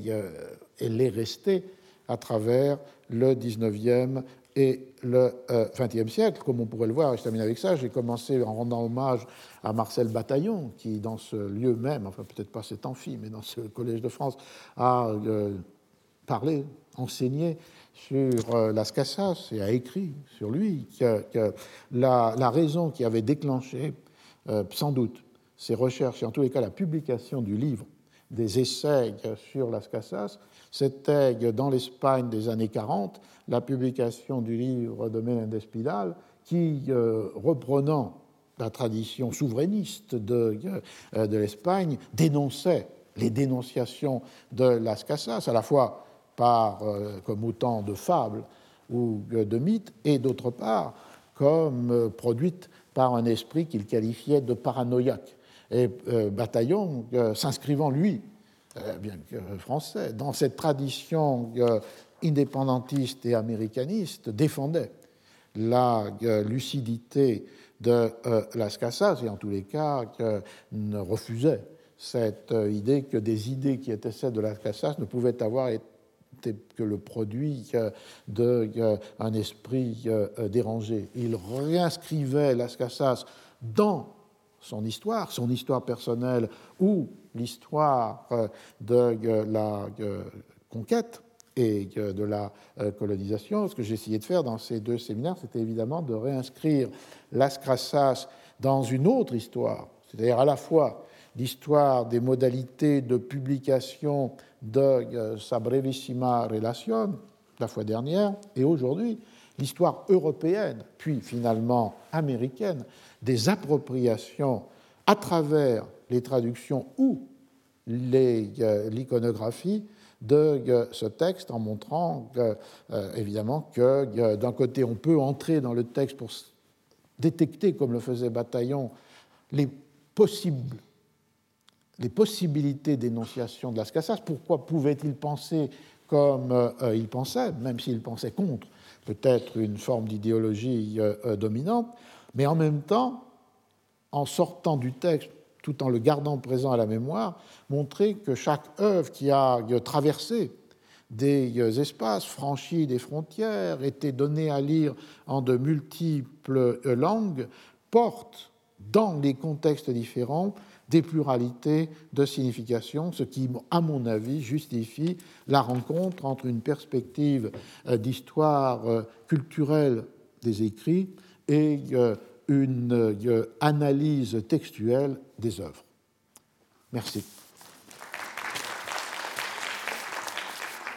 Retrouvez tous les contenus du Collège de France sur www.colège-2-france.fr.